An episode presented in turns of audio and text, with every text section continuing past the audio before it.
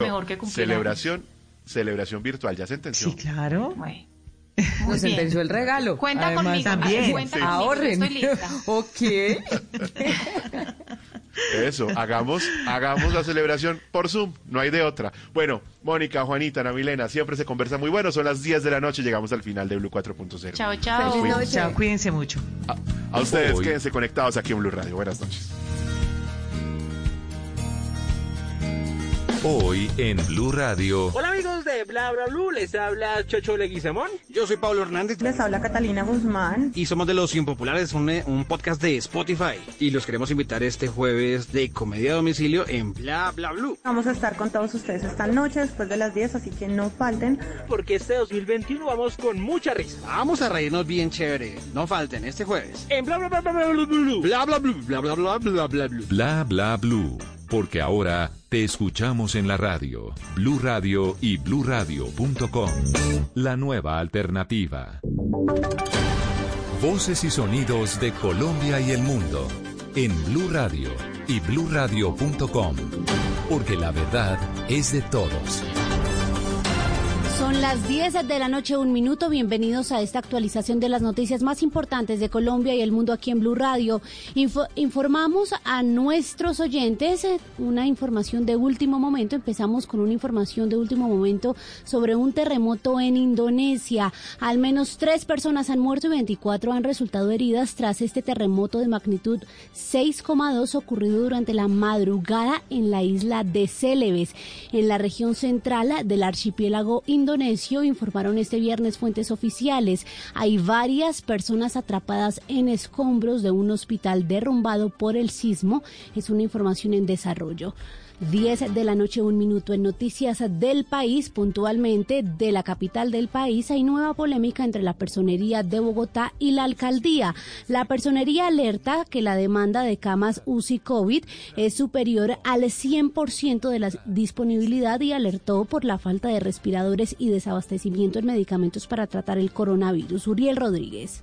Sí, María Camila, buenas noches. Pues no es alentadora la noticia que acaba de entregar la personería de Bogotá, pues entregó un informe en el que alerta que en la ciudad se superó el 100% de disponibilidad de camas UCI para COVID-19, además de un desabastecimiento de medicamentos para atender la enfermedad. Situación contraria a lo que reporta la alcaldía de Bogotá, que dice que estamos por encima del 90%. De acuerdo con la personería distrital, hay una tendencia ascendente desde la última semana que estaría superando la oferta de camas de los prestadores de salud, no solo públicos, sino privados, según lo explicaron desde la entidad. De igual manera, se expresó la preocupación porque en muchas de las camas UCI COVID no se cuenta con respiradores en una época donde el pico de contagio de coronavirus no baja. Adicional a la evidencia del aumento de demanda, se especificó un desabastecimiento en algunos de los medicamentos necesarios. Uriel, pues el secretario de Salud Alejandro Gómez respondió, le salió el paso a esta afirmación y dijo que es falsa, que hoy se reunió con la personería y el Consejo de Bogotá y que en ningún momento se expresó el desabastecimiento, además de señalar que la alcaldía está siendo transparente con las cifras. Escuchemos. De la mano de la Comisión COVID del Consejo estuvimos reunidos con el señor Personero en la Secretaría de Salud y posterior a esa reunión estuvo en mi despacho el señor Personero y en ningún momento mencionó absolutamente nada de lo que contiene el comunicado que en esta, en esta noche, en este momento, genera inquietud en la ciudadanía de Bogotá. Desde la Secretaría de Salud hemos sido absolutamente transparentes con el manejo de la información. La hemos compartido de manera permanente a través de Salud Data. A hoy en la noche, hoy jueves, hay camas disponibles para la atención de los pacientes COVID en la ciudad de Bogotá. 10 de la noche, 4 minutos. Migración Colombia entregó para judicialización a tres extranjeros que presuntamente habrían falsificado las pruebas PCR de COVID-19 en la ciudad de Cartagena. Los detalles, Juan David Ríos. Tres ciudadanos de nacionalidad norteamericana fueron detenidos por oficiales de Migración Colombia en el Aeropuerto Internacional Rafael Núñez de Cartagena cuando pretendían salir del país, al parecer con documentación PCR falsa. Estos extranjeros habían llegado el pasado 8 de enero y de acuerdo a las restricciones por el Ministerio de Salud debían presentar la prueba PCR negativa.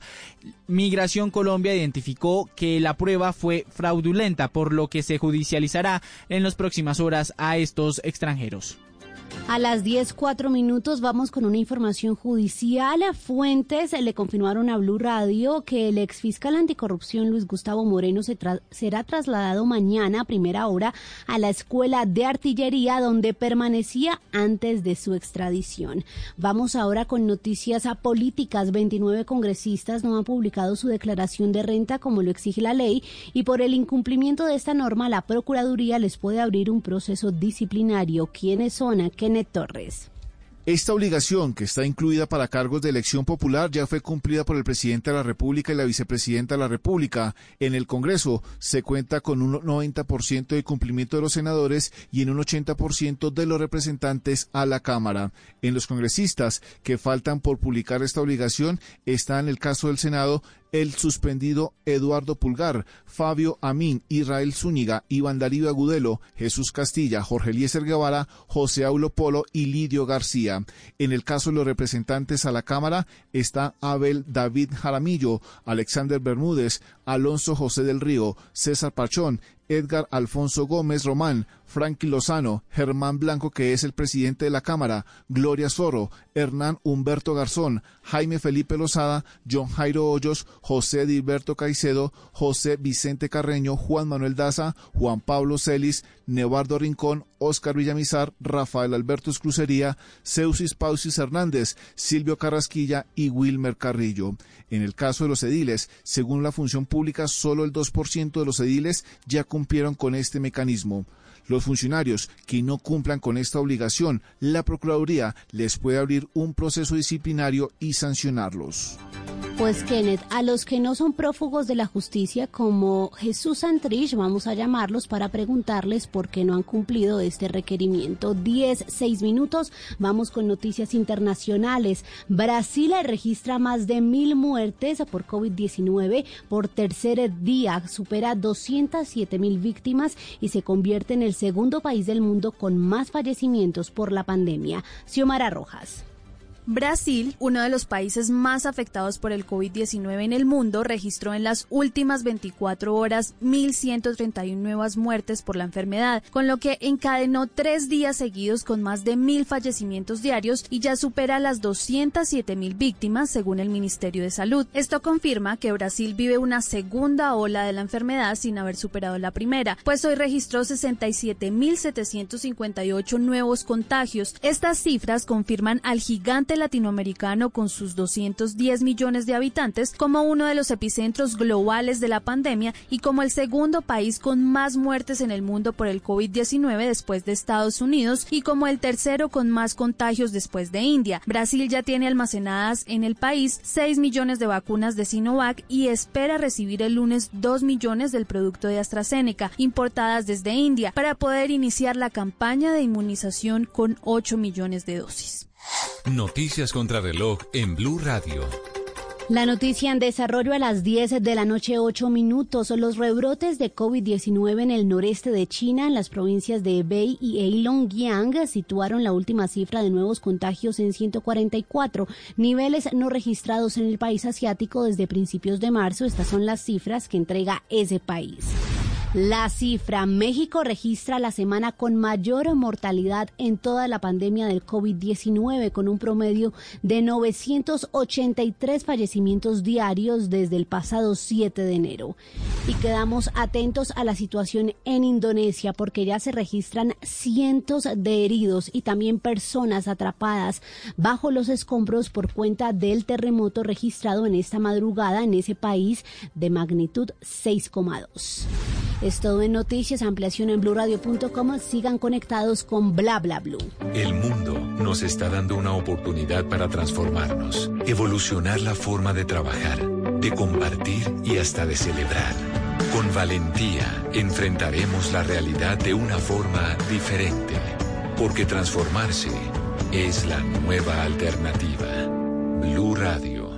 Ricarina, Ricarina, Ricarina, es la harina que me fascina. Ricarina, Ricarina, Ricarina, es la harina De las mejores cosechas del más puro trigo importado, traemos a su mesa Ricarina, la harina fortificada con vitaminas B1, B2, hierro, niacina, ácido fólico y todos los nutrientes que hacen las delicias de sus platos preferidos. Trabajamos pensando en usted.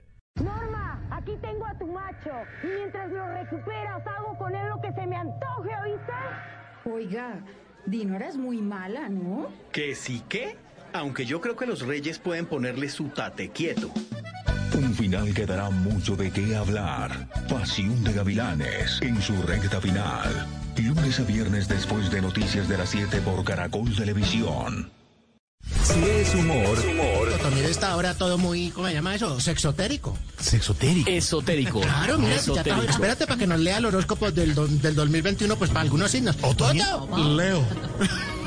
Pues sí, lea. Esta semana conocerás un mundo de lugares exóticos, hermosos, gracias a las fotos que sube Jorge Alfredo del Sunset. y recuerda, les deseo a todos mucho, pero mucho amor. si es opinión, 95% de las vacunas lo tienen 10% de países. Sí, lo que había que hacer era anticiparse a esa competencia internacional. El gobierno prefirió un camino más seguro, que es el de esperar a que se aprobaran las vacunas, porque si usted hubiera contratado con Pfizer en junio, pues no tenía certeza de que iban a estar las vacunas listas. Voz Populi, de lunes a viernes desde las 4 de la tarde. Si es opinión y humor, está en Blue Radio, la nueva alternativa.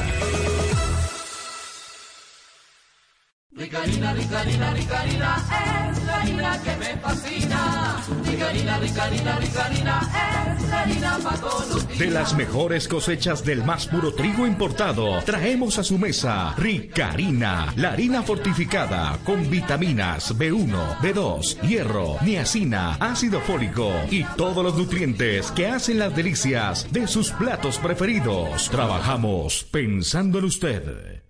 Griselda Blanco, mejor conocida como la Viuda Negra, regresa en una nueva temporada para intentar cambiar su destino. La Viuda Negra 2, una mujer condenada por su pasado. Este 27 de enero, 11 y 30 de la noche, después de Noticias Caracol, última edición. Tú nos ves, Caracol TV. El regreso a clases presenciales aumentaría los riesgos de contagio de COVID-19. Este será nuestro debate en Generaciones Blue. Generaciones Blue, este domingo a las 12 del día. Generaciones Blue por Blue Radio y bluradio.com.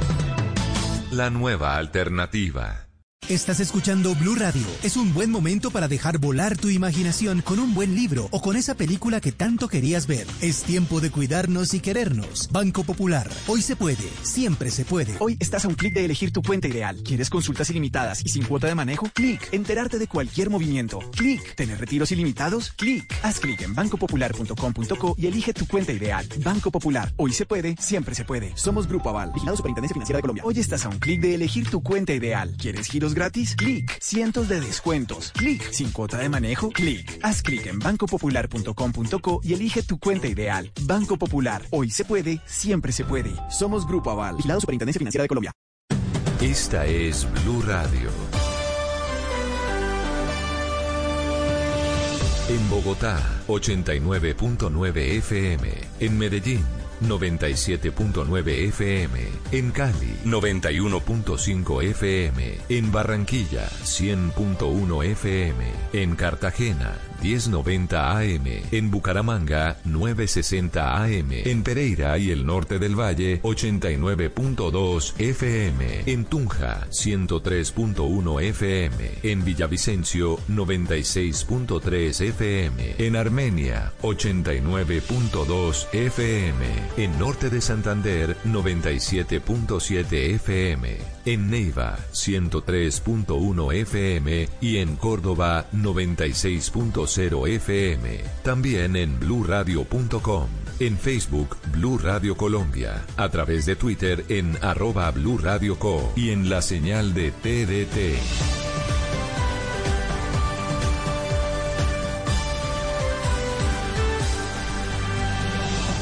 Blue Radio, la nueva alternativa. Hoy en Blue Radio. Hola amigos de Bla Bla Blue, les habla Chocho Leguizamón. Yo soy Pablo Hernández. Les habla Catalina Guzmán. Y somos de Los Impopulares, un, un podcast de Spotify. Y los queremos invitar este jueves de comedia a domicilio en Bla Bla Blue. Vamos a estar con todos ustedes esta noche después de las 10, así que no falten. Porque este 2021 vamos con mucha risa. Vamos a reírnos bien chévere. No falten este jueves. En Bla Bla Bla Bla Bla Bla Blue. Bla Bla Blue. Bla Bla Bla Bla Bla Blue. Bla bla blue, porque ahora te escuchamos en la radio, Blue Radio y bluradio.com. La nueva alternativa. ¿Qué se requiere para una buena conversación? Un buen tema, un buen ambiente, buenos interlocutores, preguntarles a los que saben y dejar que todos expresen su opinión. Cada noche encontraremos los ingredientes necesarios para las mejores conversaciones en Bla Bla Blue. La manera ideal de terminar el día y comenzar uno nuevo. Aquí comienza Bla Bla Blue. Conversaciones para gente despierta. En vivo, desde el estudio principal de Blue Radio, en Bogotá, Colombia. Aquí está Bla Bla Blue. Buenas noches. Muy buenas noches, bienvenidos a Bla Bla Blue. Sálganse de sus casas, pero a través de la magia de la radio. Siempre vamos de lunes a jueves de 10 de la noche a 1 de la mañana. Hoy es jueves de comedia a domicilio, por eso Cata Guzmán, Paulo Hernández y Checho Leguizamón, los impopulares, ya están aquí. Ya los vamos a presentar. Además, además hoy en Bla Bla Blue es jueves de TVT, numeral TVT jueves para recordar. Por eso, después de las 11 hablaremos de las medallas olímpicas más importantes para Colombia con nuestra campeona de las noticias deportivas. Desde Cali estará con nosotros Joana Quintero para todos ustedes, hablándonos de esas grandes medallas de oro, plata y bronce colombianas. Y como ahora te escuchamos en la radio después de las 12 de la noche, nuestros oyentes se toman el programa en el 316-692-5274. La línea de bla bla bla porque aquí hablamos todos y hablamos de todo. Así que tenemos un super programa, los acompañaremos hasta la una de la mañana. Ya estamos listos y antes de presentar a nuestros impopulares comediantes, que parece que estuvieran de carnaval toda la vida, se ilumina el escenario número 2 de Bla Bla Blue para darle la bienvenida a los fabulosos Cadillacs. ¡Bienvenidos!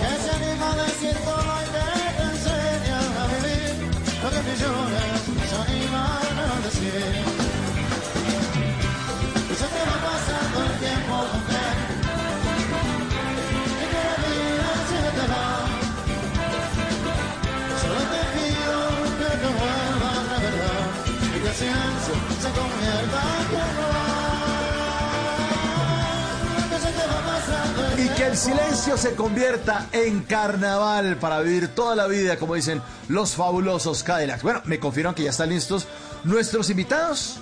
Sí, sí, claro, ya están listos nuestros invitados de esta noche. Han sido comediantes de la noche, de la tarde y comediantes hasta de la propina voluntaria, ¿sí? Porque en esta época de pandemia andamos como escasos.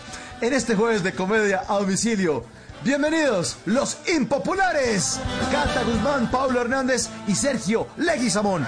Bienvenidos, buenas noches. Hola, buenas noches. Hello. ¿Qué hace, Mauricio? ¿Qué ha pasado, señores? ¿Qué ha habido, Catica? Hola, hace mucho tiempo que no te veo, pero sí te oigo. Ah, qué bien, qué bien. Cata Guzmán, Cata Guzmán, arroba catamaterile. La pueden buscar ustedes ahí en sus redes sociales o arroba la cata con botas también. Está en, Insta- en Instagram. Paulo con U, porque todos le decimos Paulo, pero nos aclara que es Paulo, es Mr. Pablo. Mr. Paulú.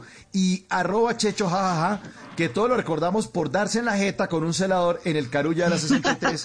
Una falso, falso, que falso. permanece en, en- el, corazón de los colombianos. Debería usted estar en el escudo nacional, señor. Debería salir usted, Checho, en el escudo nacional dándose la jeta con el el Carulla.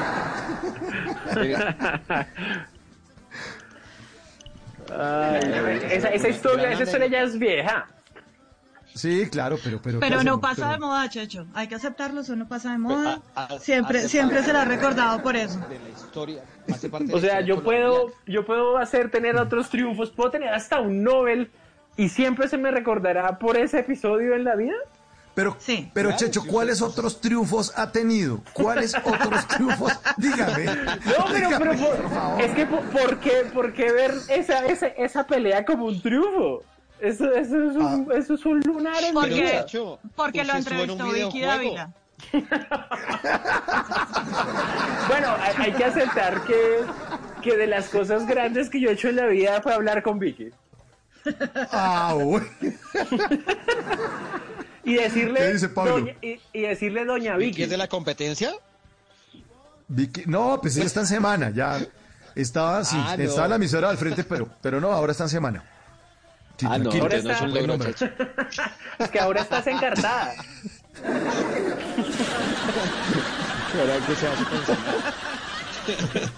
Bueno, hablemos un rato de qué son los impopulares. Cata Guzmán, ¿qué son los impopulares? ¿Qué es eso? Los Impopulares es un podcast que tenemos ya hace 65 episodios con Paulo y con Checho. Eh, se llama Impopulares no porque nosotros seamos impopulares, bueno, ya no tanto, pero se llama así porque los temas de los que hablamos son bastante impopulares. Hablamos de cualquier cosa, de lo que de lo que a nadie le importa, de lo que no es relevante, de lo que no cambia la realidad nacional, de eso hablamos nosotros en Los Impopulares. Pero esos son los temas que más se encarretan, porque cuando uno se sienta a hablar carreta con los amigos no, no cambia el mundo. Bueno, a menos que se meta unos tragos en la cabeza, uno ya Y quiere... uno cree que cambia el mundo. que cambia el mundo. Pero si uno está a punta de gaseosa de roscón, pues no, uno habla carreta, se pone a hablar, a Estamos- hablar basura o no. Estamos siempre a punta ¿Ah? de tinto que estamos siempre a punta de tinto que es lo único que nos da Checho en su casa porque allá es que grabamos el podcast Les pedí una Bueno. mensualidad para mejorar las once si no fueron capaces. Ah, sí, ¿cuánto les pidió? Una, una nueva, un nuevo cosito para hacer tinto. Es que la Sí, una greca, ¿no? Uy, una greca Sí. sería perfecta. Uy, una greca. Claro. Y es, y es que hacen el, tinto que lo hacen con, con, con qué, con olleta y con media o qué? Sí, con media velada. Con media velada y es una, una cosita chiquita. realmente De hecho, lleva las medias veladas. no realmente realmente Checho nos da el tinto que le sobra a Andrés del termo Andrés es el celador del edificio que ya es parte del podcast prácticamente ese es el tinto que nos da Checho Oiga, Paulo, Paulo, ¿y cada cuánto Señor. están haciendo los impopulares? ¿Qué frecuencia tienen ustedes? Uy, somos de los más juiciosos que existen en podcast porque todos, todos los martes sale un nuevo capítulo, pero así sagrado, así como el rosario. O sea, sagrado ¿Sí? así, todos los martes estamos ahí. ¡Tin! Es en lo único que nosotros hemos sido constantes. Es la, es la único que hemos cumplido sagradamente los tres, salir todos los martes con los impopulares. Somos, somos más cumplidos que un gota a gota. O sea, estamos ahí. O sea, yo creo que un gota a gota falla. Nosotros no fallamos un día. No fallamos. Y, y lo hacen en Spotify. Pero entonces es pregrabado y lo suben, o hacen lives, o pregraban y editan y después lo suben. ¿Cómo, cómo funciona eso? Es pregrabado, es pregrabado y eh, eh, alguien edita y lo subimos. Oye, pero también hay que nombrar a Deezer. Deezer también estamos en Deezer, en Spotify, en en Apple iTunes, en Pod, Spreaker. Ajá. en el nido de la perra, en todo lado. En todos lados. Oiga, ¿y cuánto dura cada podcast? ¿Cuánto dura? Cada episodio dura entre 50 minutos y una hora y cuarto, más o menos. De- depende de cómo haya estado el tema, pero pues esa es como el, la duración aproximada. Pero, pero temas, pues que pueden ser eh, no trascendentes, pero terminan siéndolo. por ahí eh, les he oído algo de ser pobres, ¿no? Pues es que somos, Somos pobres. especialistas. Tengo un máster en pobreza. Es nuestra especialidad. Uy, yo sí les enseño a ahorrar azúcar, sal, Es- lo que quieran. Paulo es ¿Cómo tan pobre. Pablo, Paulo es tan pobre. Yo tengo, Paulo es tan pobre que es que viajó a estuvo en ¿dónde- ¿en qué país fue que estuvo Paulo?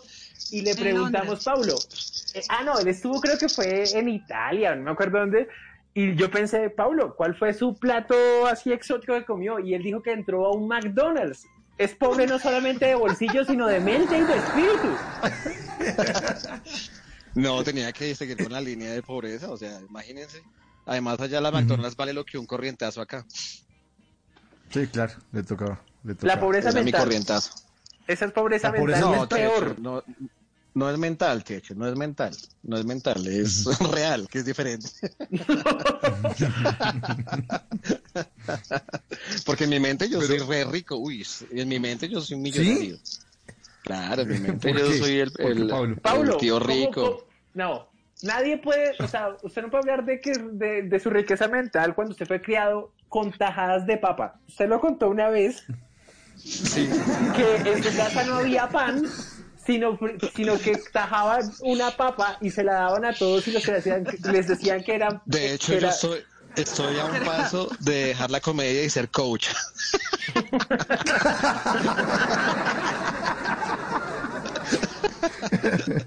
Puedes Dando ser coach o, o puedes enseñar también la receta tradicional de hacer arroz con pollo con menudencias de pollo. Si hay algo que es Uy. muy pobre, es reemplazar, ¿Por el- qué? es reemplazar la pechuga por menudencia. Eso es Mi mamá, mi mamá, no la estoy embalando, un saludo a mi mamá. eh, ella hacía arroz atollado y nos engañaba. Y no era atollado, era lleno de menudencias. y, cuando te- y cuando teníamos plata le echaba salchichas. Y cuando, cuando era el cumpleaños de Pablo les hacía rabadillas al ajillo. Uy, no señora, mollejas, mollejas. Mollejas a las finas hierbas. Mo- mollejas a las finas hierbas, será- las finas hierbas eran cilantro.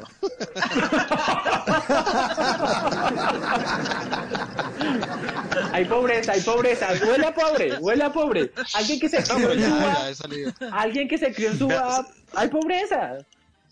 Soy tan pobre que mis glóbulos blancos son ñeros y por eso el COVID no me dio tan duro.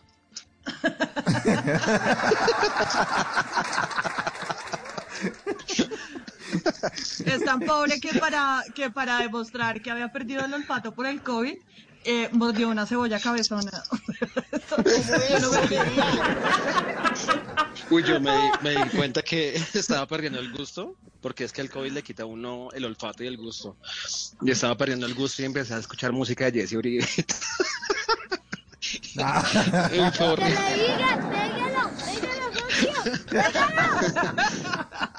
Si Jesse Uribe está escuchando, eso es un chiste, Jesse.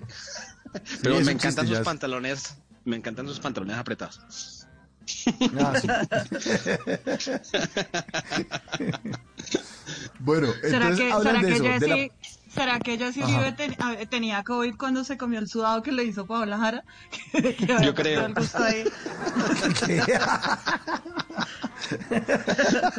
Sí, sí. Óigame, entonces, entonces hablan de la pobreza, de ser pobres, y me doy cuenta entonces que Paulo es el que lidera eh, ese tema. eh, aparte de hacerse autobullying, también ustedes, ustedes le, le- le colaboran eh, y, y no, y se la monta porque vive en Suba y todo, pero no, pero Suba chévere. Suba es un sector de Eh, Bogotá. Suba es chévere si uno vive en Colina. Para la gente que vive en Ajá. Colina, eso es Suba. Ustedes no lo sabían. Ustedes creen que es Usaquén. No, eso es, Coli- eso es Suba. Esa es la parte presentable de Suba. Garatamira Ujú, también es Suba. Ah, también, sí, señor. Un sector de Bogotá, Sí, sí, al sí. norte, para los que nos están escuchando fuera de Bogotá, es un sector al norte de, de la ciudad. Una localidad, la localidad de Suba, la que vio nacer a Paulo con U allá, y lo vio eh, como la mamá le hacía tajadas de papa, haciéndole creer que era qué.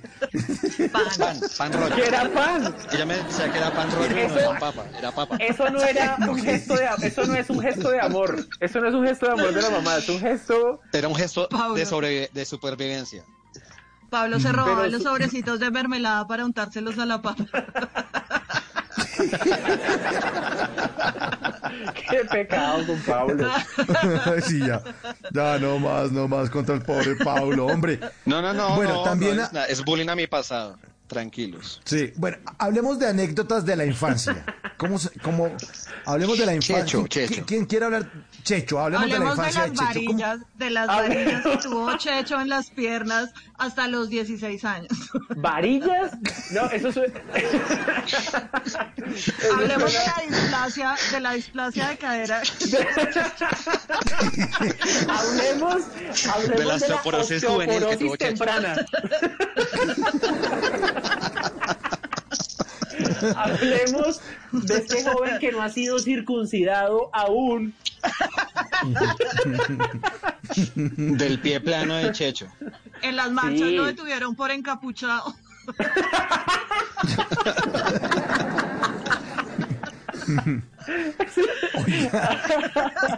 ¿En serio, Checho? ¿En serio? ¿En serio usted tiene o tuvo problemas en serio con pie plano y co- con Ah, varillas en que- las piernas? Pensé que me iba a preguntar por el prepucio. No, hombre, no, cabeza. No, no, no, no me interesa. Yo creo que los el prepucio que rojo. bla, bla, bla, no. No, no. El prepucio que les no. interesa. Tiene prepucio No, de la, que de las piernas. De las No. piernas, Checho. De las piernas. Las Las piernas. varillas. Nací, yo creo que, que, mi- que mis padres son primos. Porque nací con, Son con pie, nací con pie plano. Así con pie plano. Así que durante como mi niñez y parte de mi adolescencia me tocó usar bota ortopédica, pero de la que ya no se usa. De la bota ortopédica tipo Frankenstein, de ese tipo de bota. Y tenía el mismo modelo para, eh, para el uniforme, el, el normal, y unas iguales pero blancas para la sudadera. O sea, era el mongólico en clase y el mongólico en educación física. Checho era una aberración a la infancia. Y adicional a hecho, eso, de hecho, la película de Forrest Gump se inspiró en la infancia de Checho. Sí. Corre, Checho. Corre, corre, Checho. Se llamaba Jenny. Entonces, eh, y para dormir, o sea, ahí no acaba, porque tenía que, era usar botas 24 horas del día, porque tenía que dormir con una férula. Que, que- ¿En qué consistía esa férula? Eran otras botas ortopédicas que tenían la posición de los pies hacia afuera y estaban eh, como unidas con una varilla, las botas, y me tocaba dormir con esa, esa férula. Y la férula iba unida a la ortodoncia de Checho. O sea, era una misma línea de hierros que tenía. Para los Porque fue una promoción que consiguieron los papás. que- El 2 por 1 dientes y pie plano. Mientras que Checho dormía, mientras que Checho estaba dormido, la mamá ponía a colgar la ropa ahí en la varilla que separaban los dos.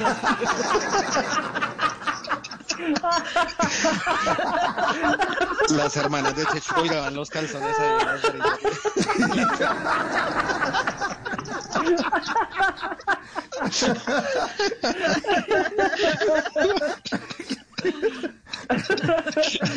Oye,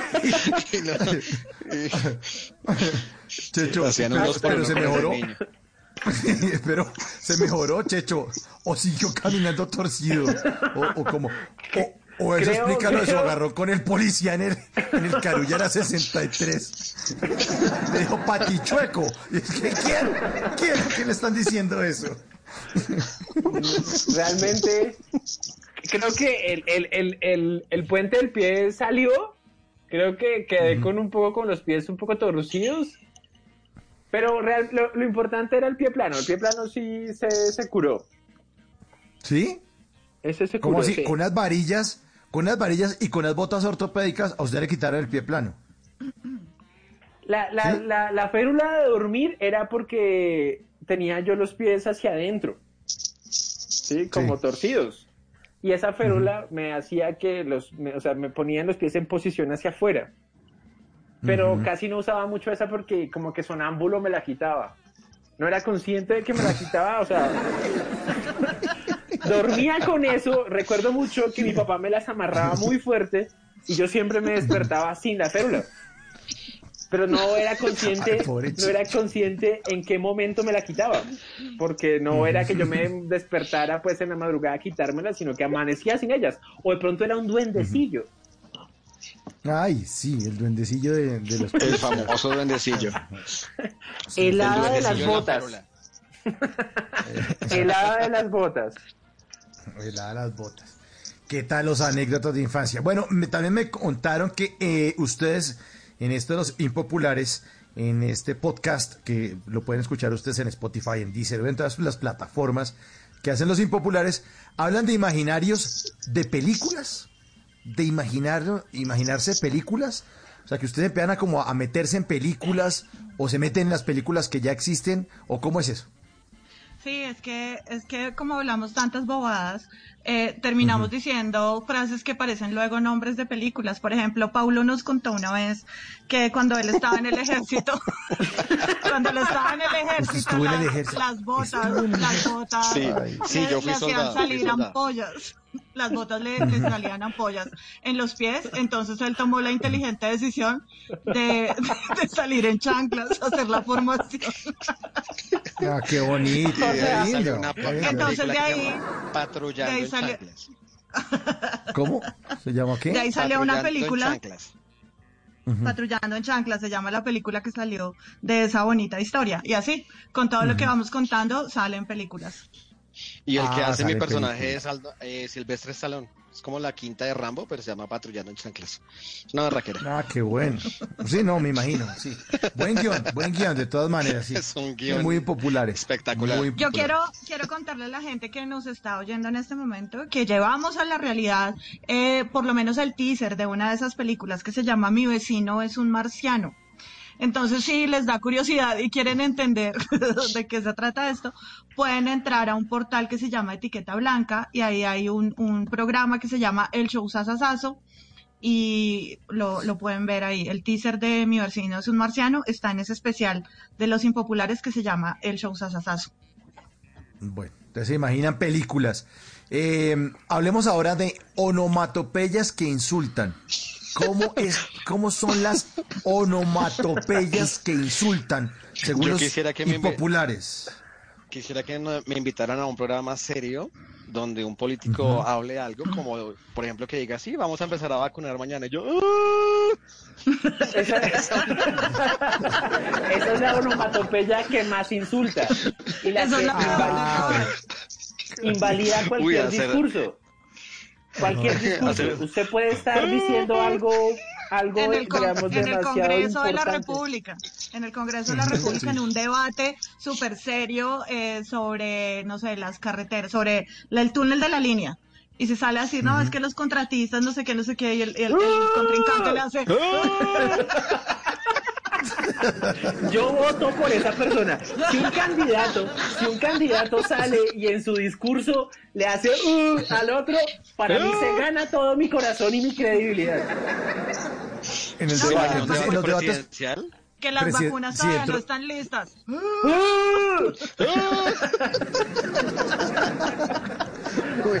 dentro de un año, dentro de un año los debates presidenciales, entonces claro, que un candidato le haga al otro así, sí, sí, podría Es hermoso. funcionar de pronto. Es hermoso. Hay otra, hay otra onomatopeya que nos gusta mucho, que no insulta, pero también es muy divertida, y es imaginarse todas las cosas que tienen como onomatopeya toñoñón. Es como, como, como la, la onomatopeya de resortar. Sí, el resorte, claro, ver, es un De- resorte. u- pero, pero, usémosla, pero es que para, bolas. Párale A ver, bolas. Usémosla. Antes- de usarla, antes de usarla hay que hacer una aclaración. Antes de usarla hago una aclaración y es que la onomatopeya eh, inglesa y la americana de resortar es Boeing. Pero nosotros la hemos criollizado en un toñoñoin. Porque aquí, aquí no suena Boeing. Aquí suena Aquí no puede sonar Boeing. Aquí solo No. suena Boeing en Rosales. Pero de resto suena. Oh, no, no, eh. Entonces, sí, imagínese, usted se comió, se comió una pastillita de Viagra. Una hora después, Toño, yo.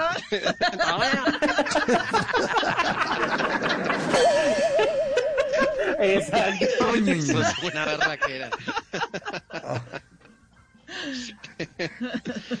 Está muy buena. ¿En qué- Y después en el qué- en qué corazón. otro-. Ajá. Ah, sí, el corazón.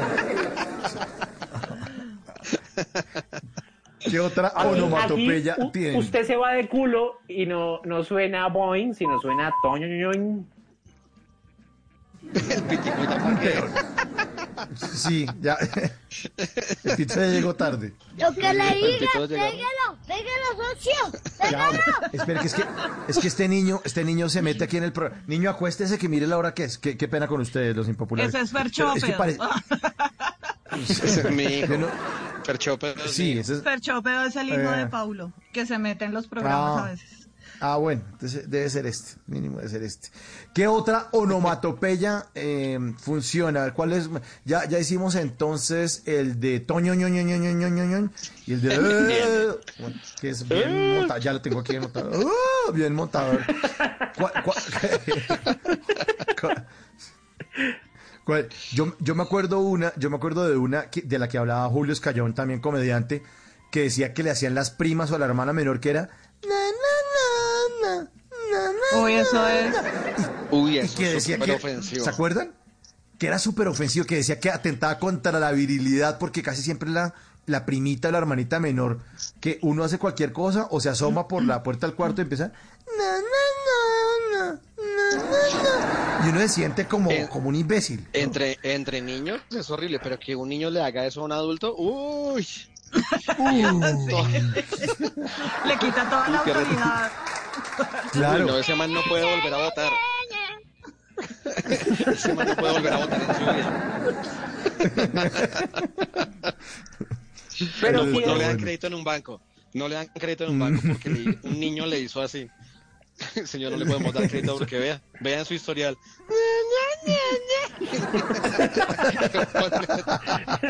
pero, pero esa, esa es chévere, esa es chévere hacérsela a alguien que tenga demasiada autoridad.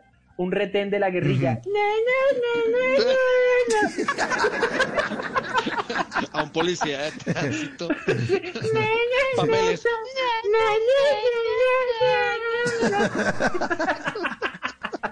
Hágasela, hágasela a un policía a ver qué. A ver. Ay, no. Uy. O sea, a Esto ver es un pasa. Secuestro. En un atraco en un banco, en un atra- en, en atraco en un banco, en un atraco, ¿sí? Todo, hubo, al piso, al piso, al piso, ¿no? Ay, me atraco, así gritarle, me atraco, ay, ay, él se lleva el celular, sí, claro. Sí, podría de pronto funcionar, los niños son bien particulares. soy pobre. ¿Cómo es? ¿Cómo sería? Ay, ahora ya nos vino el Ay, se- el, ahora el finao. Mm. El, El finado, finado, alma el finado, bendita. Alma bendita, ¿cómo sería? El finao. El finadito, el, el, Lo tuvimos, bueno. lo tuvimos en nuestro podcast. Gran, gran capítulo, memorable, muy bonito. Muy bonito. Sí, fue Eh, también tenido el cómo en- sería. Sí. Aquí lo tuvimos también en Bla Bla Blue, al cómo sería nos habló el personaje, estuvo muy, muy bacano. Bueno, y a Muy propósito de, de, de- sí, sí, lástima, lo extrañaremos, pero lo tenemos ahí guardado en, en, en el, ¿qué es? ¿Cómo sería? Oye, Buena, eh, era hablando de niños, ¿no? Cero grupo. Se- Severo Grupo, es este, el de Bla Bla Blue. Así es, así es. Severo Grupo, sobre todo el de los impopulares. A propósito de los, de los, de los niños, hablemos de los niños y los payasos. De los Uy, niños no, y los no hagan payasos. eso, otra- no, llamen a esos ¿Por qué niños no? que son horribles. No, Los esos niños son una horribles. porquería. Son muy Sí, porquerías. no, no, no. Son muy son malos. Son muy groseros. Hola, Mauricio. Hola.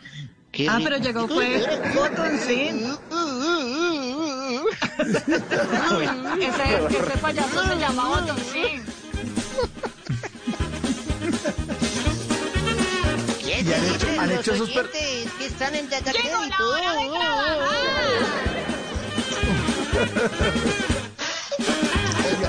¿Dónde está mi Y han- gentecita con deuda?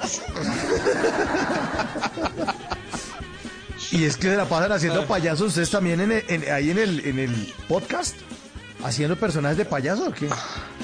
Hay Ay. unos personajes. sí. señor Quintero, payaso será usted. No, es que no solamente, no solamente es, hay, hay muchos personajes, sin querer queriendo, eh, dentro de las charlas van, van saliendo personajes que no están planeados y luego los retomamos en otros capítulos. Entonces hay, hay Pero hable payasos. como payasito. Oh, oh, oh, oh. Mejor hablo como niño. Hola, señor. Hola, tío Paulo. ¿Qué le pasa, niño? Uy, Paulo es ese, pa- Paulo, Paulo es ese payaso pobre, ese payaso que trabaja en feria. Es que yo, yo fui, yo fui payaso también. Alguna vez fui es el payaso que se roba el aguardiente en las piñatas. ¡Payaso gordintero! El payaso, Aguardiente. al payasito. el, el payaso que está preguntando que si se puede llevar ese pedazo de torta. ¿Me puedo llevar? ¿Me le puede poner otro platito encima? Se me riega en la buceta. Cuando- cuando- si, si Paulo está en una fiesta de payaso animando, en esa fiesta están dando ensalada fría. Estoy seguro. En esa fiesta la piñata son pollitos de colores. ¡Ay, no!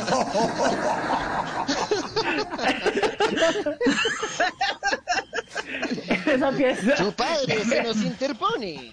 ¡Ay, no! El, nu- el número de... No, no, no, por favor, no haga eso.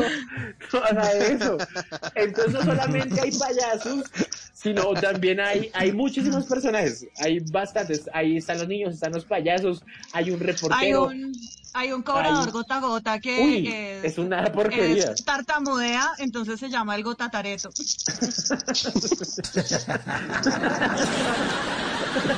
y tiene y tiene métodos un poco ortodoxos para cobrar. No puede, contar, no puede contar en este programa los métodos que usa el gotatareto para cobrar. Cobra de maneras bastante no, Sí. no, no- Particular. no Poco, delicadas, poco ortodoxas. poco ortodoxas. Tenemos al profesor Manhattan, que es un profesor de inglés que enseña excelente pronunciación.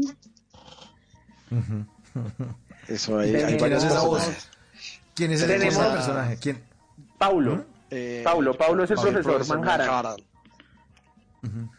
Entonces dígame una palabra que le cueste pronunciar en inglés, Mauricio. Yo se la corrijo. Eh, eh, funky. Excuse me, No sé what? cuál.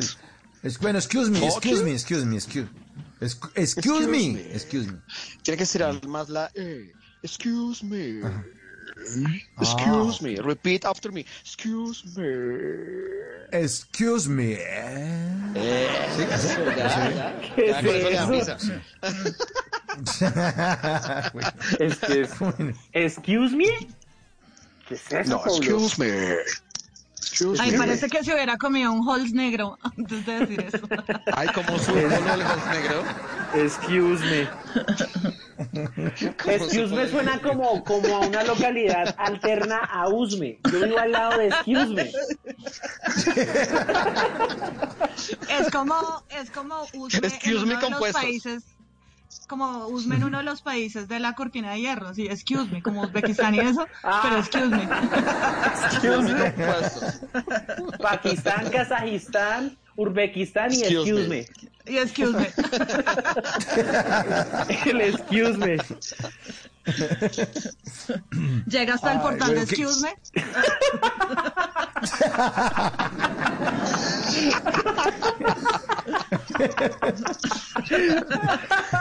Por me.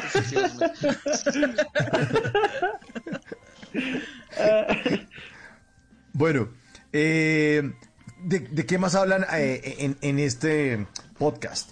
Tengo Yo quiero entendido que analizan... no- este, señora. Perdóname, este Da- momentito para mandarle, mandarle saludos a toda la gente de la iglesia cabiliana que están ahorita en el chat reportando sintonía y siguiendo paso a paso cada una de las pendejadas que estamos diciendo, porque ellos siempre están ahí al pie del cañón, la iglesia cabiliana presente en los impopulares.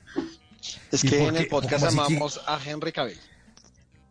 Bueno, Ah. realmente lo ama Catalina. Ajá. Yo ya lo Catalina quiero como un amigo. Fan, fan, fan, Ajá. fan, ultra fan de Henry Cavill. Tanto así que le creó una iglesia. Tenemos la iglesia la- cabiliana. Yo amo la cumbamba de Henry Cavill. Hasta ahora voy ahí. ¿Y en, en qué películas ha salido Henry Cavill para que la gente lo ubique? Superman. es Superman. Superman. es la más, la más, La más, la más em, importante. Identificable, sí, sí, sí, sí. Superman, sí, Paul, Misión Imposible, como la 8, no me acuerdo, eh, era el Ujú. malo. Eh, salió en Eleona Holmes. En The Ya, salió en Witcher. Sí. The Witcher. En y, The la, y, la, men- ¿Y por- y en la mente sucia de Cata también sale todas las noches. Hoy sí, pe- pero la película ahí es triple X. Ah. en esa película, en esa película Henry Cavill se tomó el Viagra y hace todo ñoñón. se, llama, se llama La Cata sin botas.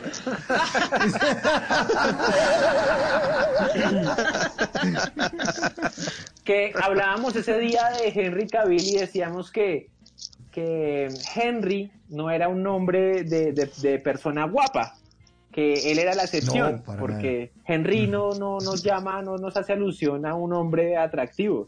No, Es él. no, no, no. Él, él es como esa excepción, además que tiene un apellido muy, muy elegante, que es Cavill. Una cosa de Henry, Henry aquí no, no aplica ese Henry para, para nuestra sociedad, no. Henry Hernández. Henry, eso, Henry Henry, Hernández. exacto.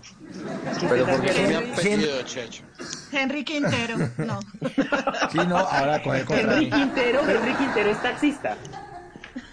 Exacto, eso les quería preguntar. ¿Qué, qué haría un Henry Quintero, taxista? Henry Quintero ¿Cómo- es el de cómo- recu- no, es el de recursos humanos.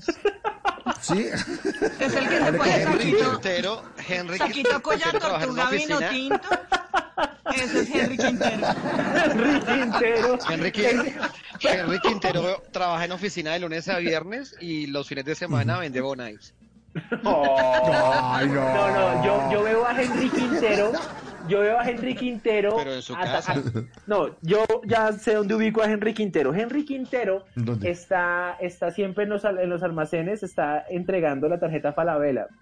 Está reclutando a la gente. Es asesor, asesor. Es asesor comercial. Sí. O también veo a Henry Quintero vendiendo cursos de inglés en, en institutos de dudosa procedencia.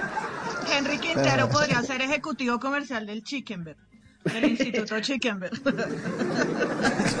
Ese es Henry Quintero.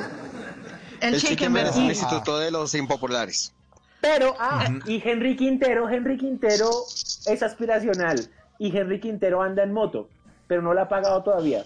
Todavía debe las, las dos últimas gotas de la KT.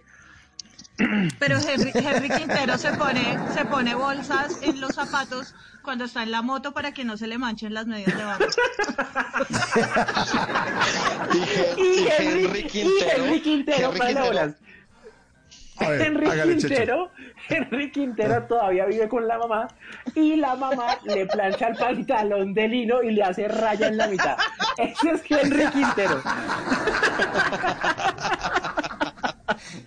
Ese, ese es Henry Quintero. Y tiene, eh, tiene Y una el, novia. el- el enemigo de Henry Quintero, las baldositas que hay en Bogotá y que le, siempre le ensucian los pantalones que la mamá le ha planchado.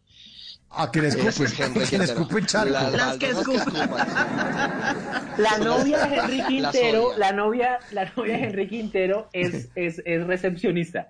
Tiene que ser recepcionista, no hay de otra. Pero la ¿Y novia de Henry? Quintero, la novia de Henry Quintero, cada 15 días tiene que irse a Melgar con el papá de los niños.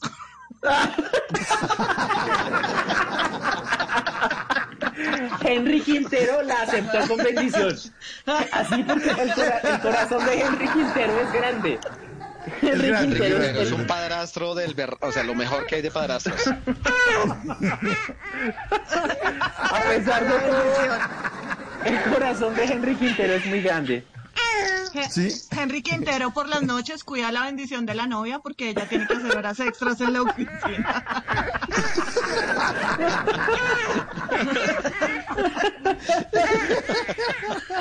Henry Quintero, o- obviamente Henry Quintero está reportado en data crédito. Tiene que estar reportado en data crédito. Henry- y lo reportaron por una huevonada, por unas zapatillas que no, que no pagó. Y Henry Quintero hace adelantos, hace avances con la codensa. Henry Quintero.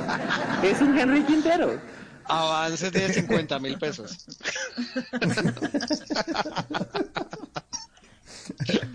Ay, qué buen Todos somos personaje. Henry Quintero.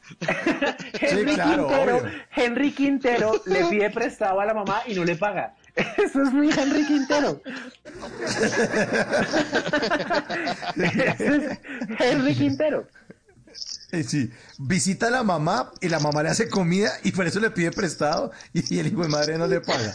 Exactamente. No, él vive, Henry Ese- Quintero vive con la mamá. Ah, no es que vive con la, mamá. sí, se me ha olvidado. Sí, él vive, Con la mamá, con pero, la Con la mamá. pero, pero le cuida las bendiciones a la novia. La novia de Henry Claro. Quintero, ¿cómo se llama? ¿Cómo llaman la, ¿La la novia? de Henry Quintero? Sí. Se llama La Marjorie. que se va para... se llama- ¿Qué? Marjorie. Marjorie. Marjorie. Ajá. Y... Ajá, ok, ok. Marionette. Marionette. Marjorie, no. Mar- Marjorie. Marjorie. Marjorie. Marjorie. Bueno, y- y- Shirley Marjorie. Ok, eso. Sí, sí, sí, sí, sí, sí. sí. Eh, y, y- Marjorie y la vieja es recepcionista de, de- pero, pero en la misma empresa donde trabaja Henry Quintero o, o recepcionista en otro Me lado. gustaría, no, tiene que ser para que sea todo un sitcom, tiene que ser de la misma empresa donde trabaja Henry Quintero. Ah, claro. Y que tienen prohibido que se relacionen entre ellos. Porque Ah, pues, el- el- relación prohibida a escondidas. es un- sí, es amor prohibido como la De canción. hecho, de hecho, Henry Quintero le lleva choco breaks así y esos son como detallitos de amor. Se los deja ahí en la recepción y, y, Se y ahí a mirar para que... recepción. Ujú. Y Pero, pero los de seguridad, los de seguridad, Marjorie- si ese- Marjorie Los de- guarda no, los de seguridad sí ven. Ajá, ¿le guarda Sí, sí, pero, pero ellos, ellos les hacen cuarto. Pero Marjorie guarda los chocobreaks que le da Henry Quintero y después se los lleva al papá de los niños. Marjorie es terrible. No, que, no, pobre madre. Marjorie, ¿Qué? ¿Por qué? no sabías una porquería. Uy, Marjorie. Marjorie, párale Uy, bolas. Marjorie. Marjorie, Marjorie, Marjorie, Marjorie le pidió la tarjeta a Henry Quintero para sacarle un televisor al papá de los niños. Eso no se hace. Eso, eso no se hace. Y lo más, y el papá de los niños conoce a Henry Quintero y Henry Quintero le gastó pola al papá de los niños. No, no, pero ese es- Henry Quintero es un bacán. Es un bacán, pero Henry- se la, le ven la cara. Henry Quintero juega micro con el papá de los niños. Y el papá de los niños le pega taponazos. y calvazos. Juegue bien. Lo regaña. La- Lo regaña, la- lo la- regaña. la be- y, y tiene que ser así. La bendición de Marjorie no le hace caso a Henry Quintero. Le da patadas en la espinilla. Usted no es mi papá. Usted no es mi papá. Ahora sí.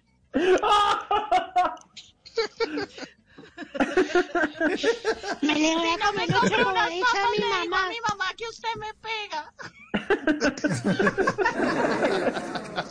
Y Marjorie, Marjorie, Marjorie le dice a Henry Quintero que le tenga paciencia al niño. Ay, no. Ay, es un niño.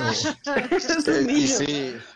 Y el niño le dice a Henry Quintero, Usted huele a maicitos. Qué pecado con Henry Quintero. No, ya, ya, ya, no "Uy, más. que, que- que- que un niño le diga a uno que huele a besitos es lo peor que le puede decir.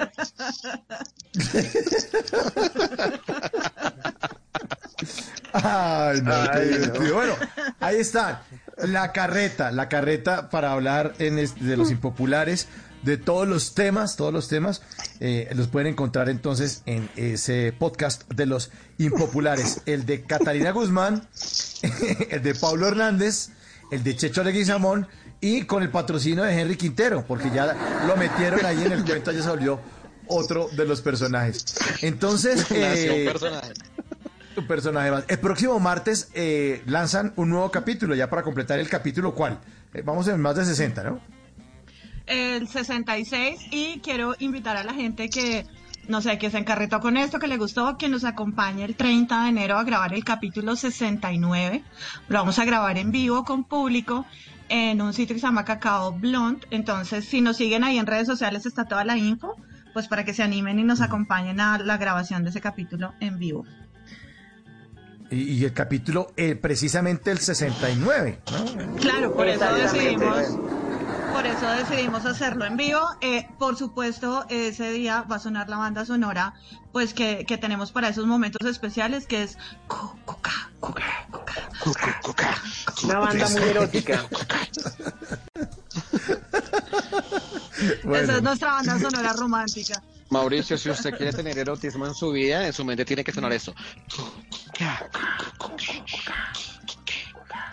No, yo prefiero erotismo de otras maneras. Muchas, maneras, muchas gracias por la sugerencia. Muchas gracias. Ahí está. Catalina Guzmán, arroba la cata con botas. Paulo Conú, Mr. Pablo y arroba Checho Jaja eh, de los impopulares. Un abrazo y muchas gracias por hacer parte de Bla Bla Blue. Y aquí los esperamos cuando quieran volver y seguimos hablando de todos los temas que ustedes inventan. Muchas gracias por invitarnos y qué bueno volver a conversar así contigo. Extrañaba morirme de la risa contigo, Mauricio.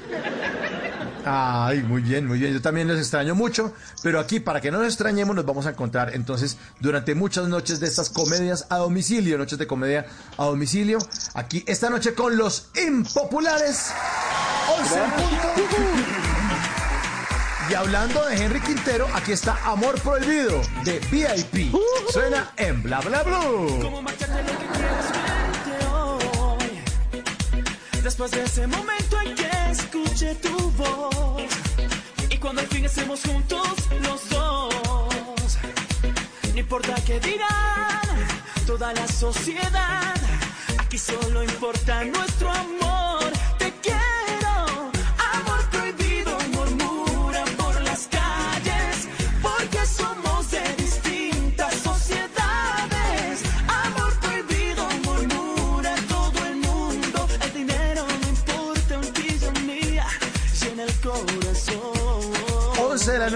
Un minuto, viene Voces y Sonidos con Javier Segura.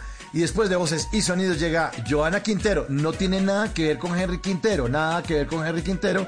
Ella es Joana Quintero, nuestra periodista de Blue Radio, especialista en deportes, en ciclismo y en emociones al pie de la meta. Ella tiene un jueves de TVT, numeral jueves de TVT, las medallas olímpicas más importantes de Colombia en toda la historia de los Juegos Olímpicos en los que hemos sido partes, de 1972 hasta eh, los Olímpicos de Río en 2016.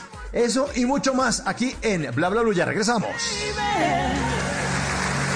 En las noches la única que no se cansa es la lengua. Por eso de lunes a jueves a las 10 de la noche empieza Bla Bla Blue con invitados de lujo. Le saluda la chilindrina. Soy Bonnie Cepeda. Les habla Michelle Brown. Yo soy Liz Pereira. Checo Acosta, el príncipe del carnaval. Soy Claudio Bamón. Los saludo Alfredo de la Fe. Yo soy María. Con buena música, con historias que merecen ser contadas, con expertos en esos temas que desde nuestra casa tanto nos inquietan y con las llamadas de los oyentes que quieran hacer parte de este espacio de conversaciones para gente despierta. Bla bla blue. De 10 de la noche a 1 de la mañana. Bla bla blue.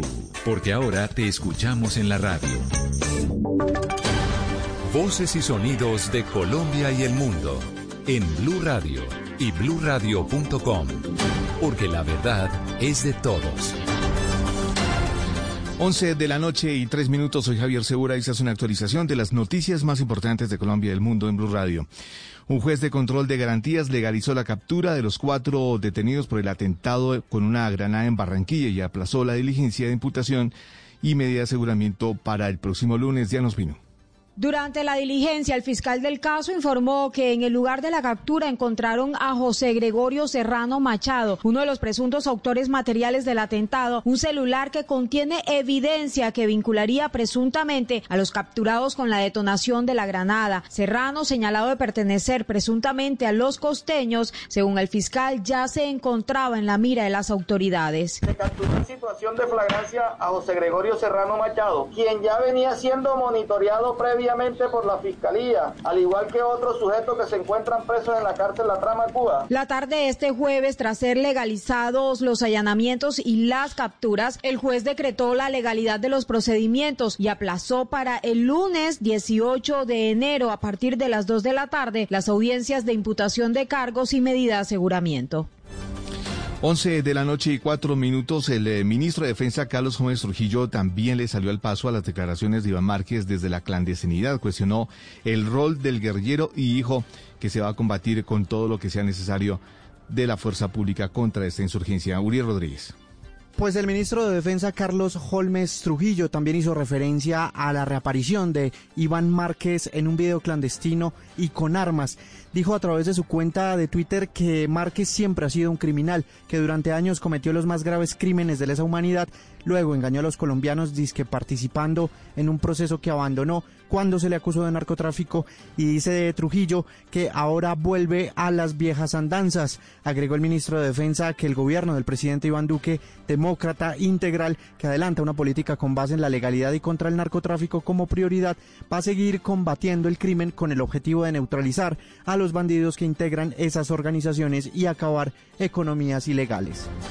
11 de la noche y 5 minutos, el ejército desmanteló un hospital de guerra que pertenecía al clan del Golfo en el sur de Córdoba. Los detalles con Tatiana Ruiz. En la vereda del Paraíso, en el municipio de Tierra Alta, sur de Córdoba, tropas de la 17 Brigada del Ejército Nacional lograron desmantelar un hospital de campaña perteneciente al grupo armado organizado del Clan del Golfo, al cual eran trasladados los heridos integrantes de la organización para ser atendidos. En el lugar fueron incautados medicamentos e instrumentos médicos. Entre el material incautado habían 340 ampollas de glucantín, 79 ampollas de tramadol y más de mil ampollas de diferentes medicamentos, además de otros elementos que hacían que este hospital tuviera una capacidad de atención suficiente para los integrantes de este grupo armado organizado que delinque en el sur de Córdoba. Las autoridades manifestaron que las operaciones militares por aire, tierra y agua desplegadas por la 17 Brigada del Ejército Nacional continuarán realizándose de manera sostenida en el Urabá antioqueño, Córdoba y Chocó con el objetivo de combatir a los grupos armados organizados que actúan en la región. 11 de la noche y 6 minutos, un niño resultó herido en Cúcuta por una bala perdida. El menor de 3 años sigue recibiendo atención médica mientras las autoridades siguen investigando este caso que ha causado rechazo ante la población. Julia. En un lavadero ubicado en una vivienda del barrio Espina Pérez de Cúcuta, al occidente de la ciudad, resultó impactado un menor de 3 años en su cabeza. El niño empezó a sangrar, pero no sabían con certeza que se trataba de una bala perdida. Tío del menor. No, pues la madre lo estaba duchando y en el momento en que lo estaba duchando siente que algo impacta al niño en la cabeza y el niño empieza a botar sangre pues muchísima y ahí es donde la mamá dice que algo lo golpeó. Se desconocía en ese momento totalmente qué era. El niño ya fue sometido a cirugía y en estos momentos se espera cómo evoluciona. Las autoridades investigan este caso. General Oscar Moreno, comandante de la Policía Metropolitana de Cúcuta. Estamos indagando qué circunstancias produjeron esta herida. Hay algunas versiones que están siendo analizadas por ya junto con la Fiscalía. En casa sus familiares esperan al pequeño y oran por su pronta recuperación. También envían un mensaje a los irresponsables que hacen disparos al aire para que no cometan estas acciones que ponen en vilo la vida de las personas. 11 de la noche y 7 minutos, el ICETEX informó que las tasas de interés eh, para los créditos educativos van a bajar este año. Los detalles con Mateo Piñeros. Las tasas de interés de los créditos del ICETEX van a bajar en este 2021. La entidad anunció una reducción del 2,19% con respecto al 2020. Esta variación se da ya que para determinar la tasa de interés se tiene en cuenta el índice de precios al consumidor IPC, el cual, según el DANE, se ubicó en 1,61% para 2020, siendo la cifra más baja registrada por la entidad en la historia del país. Teniendo en cuenta que el ICETEX tiene tasas de interés que van del IPC más 4 puntos al IPC más 10, la tasa más alta que se ofrecerá este año será del 11,61%. Esta cifra está muy por debajo de las tasas de interés que se pueden encontrar al acceder a un crédito en una entidad financiera, pues estos últimos pueden llegar hasta un 28,1%. Noticias contra reloj en Blue Radio. Cuando ya son las 11 de la noche y 8 minutos, la noticia en desarrollo, la, la, registraduría aceptó la inscripción de la iniciativa de revocatoria contra el alcalde de Medellín, Daniel Quintero, y eh, decidió también comunicar esto a la Procuraduría General y al Consejo Nacional Electoral y también a la Registraduría Delegada Electoral sobre esta decisión. La cifra, Findeter lanzó una nueva línea de crédito directo con recursos por más de 1.5 billones de pesos. Estos eh, dineros estarán a disposición de las entidades territoriales sin la intermediación de las entidades bancarias comerciales. Y quedamos atentos al exfiscal anticorrupción Luis eh, Gustavo Moreno, que será trasladado mañana viernes muy temprano a primera hora a la Escuela de Artillería, donde permanecía antes de su extradición. La ampliación de estas y otras noticias en blurradio.com y en Twitter en arroba blurradioco. Sigan en sintonía con bla bla blue conversaciones para gente despierta. Está dando una oportunidad para transformarnos, evolucionar la forma de trabajar, de compartir y hasta de celebrar.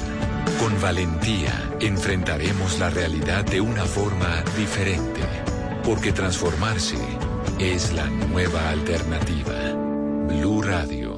Ricarina, Ricarina, Ricarina, es la harina que me fascina. Ricarina, Ricarina, Ricarina, es la harina para todos De las mejores cosechas del más puro trigo importado, traemos a su mesa Ricarina, la harina fortificada con vitaminas B1, B2, hierro, niacina, ácido fólico y todos los nutrientes que hacen las delicias de sus platos preferidos. Trabajamos pensando en usted.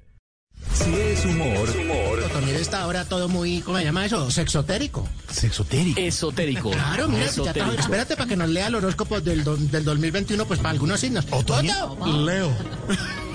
Pues sí, lea. Esta semana conocerás un mundo de lugares exóticos, hermosos, gracias a las fotos que sube Jorge Alfredo del Sunset.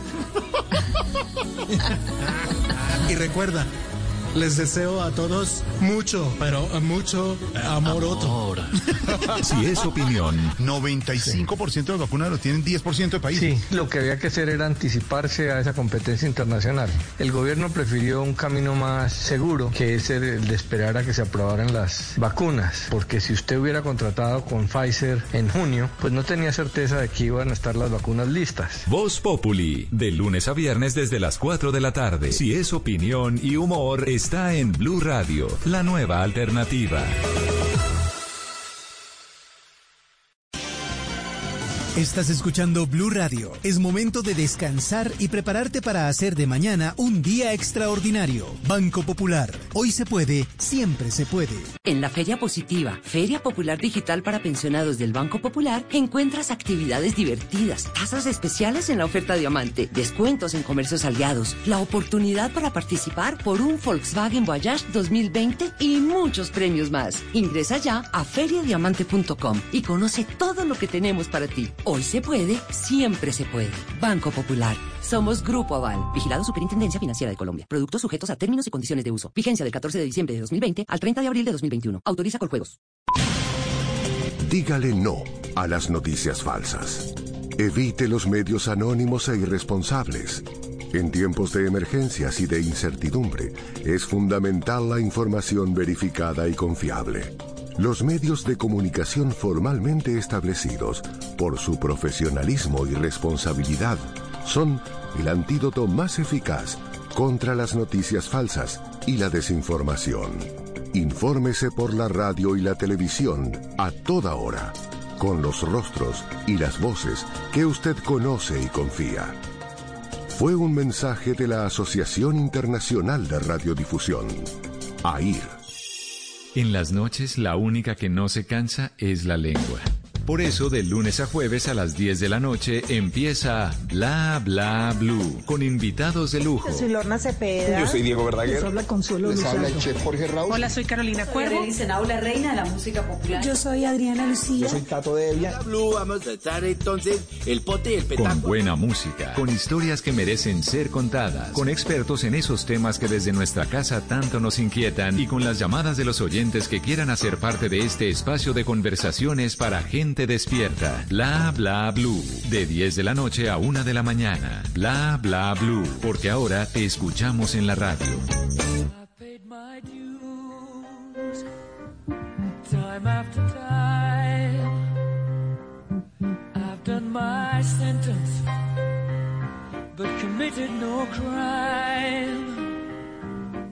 And bad mistakes, I've made a few. I've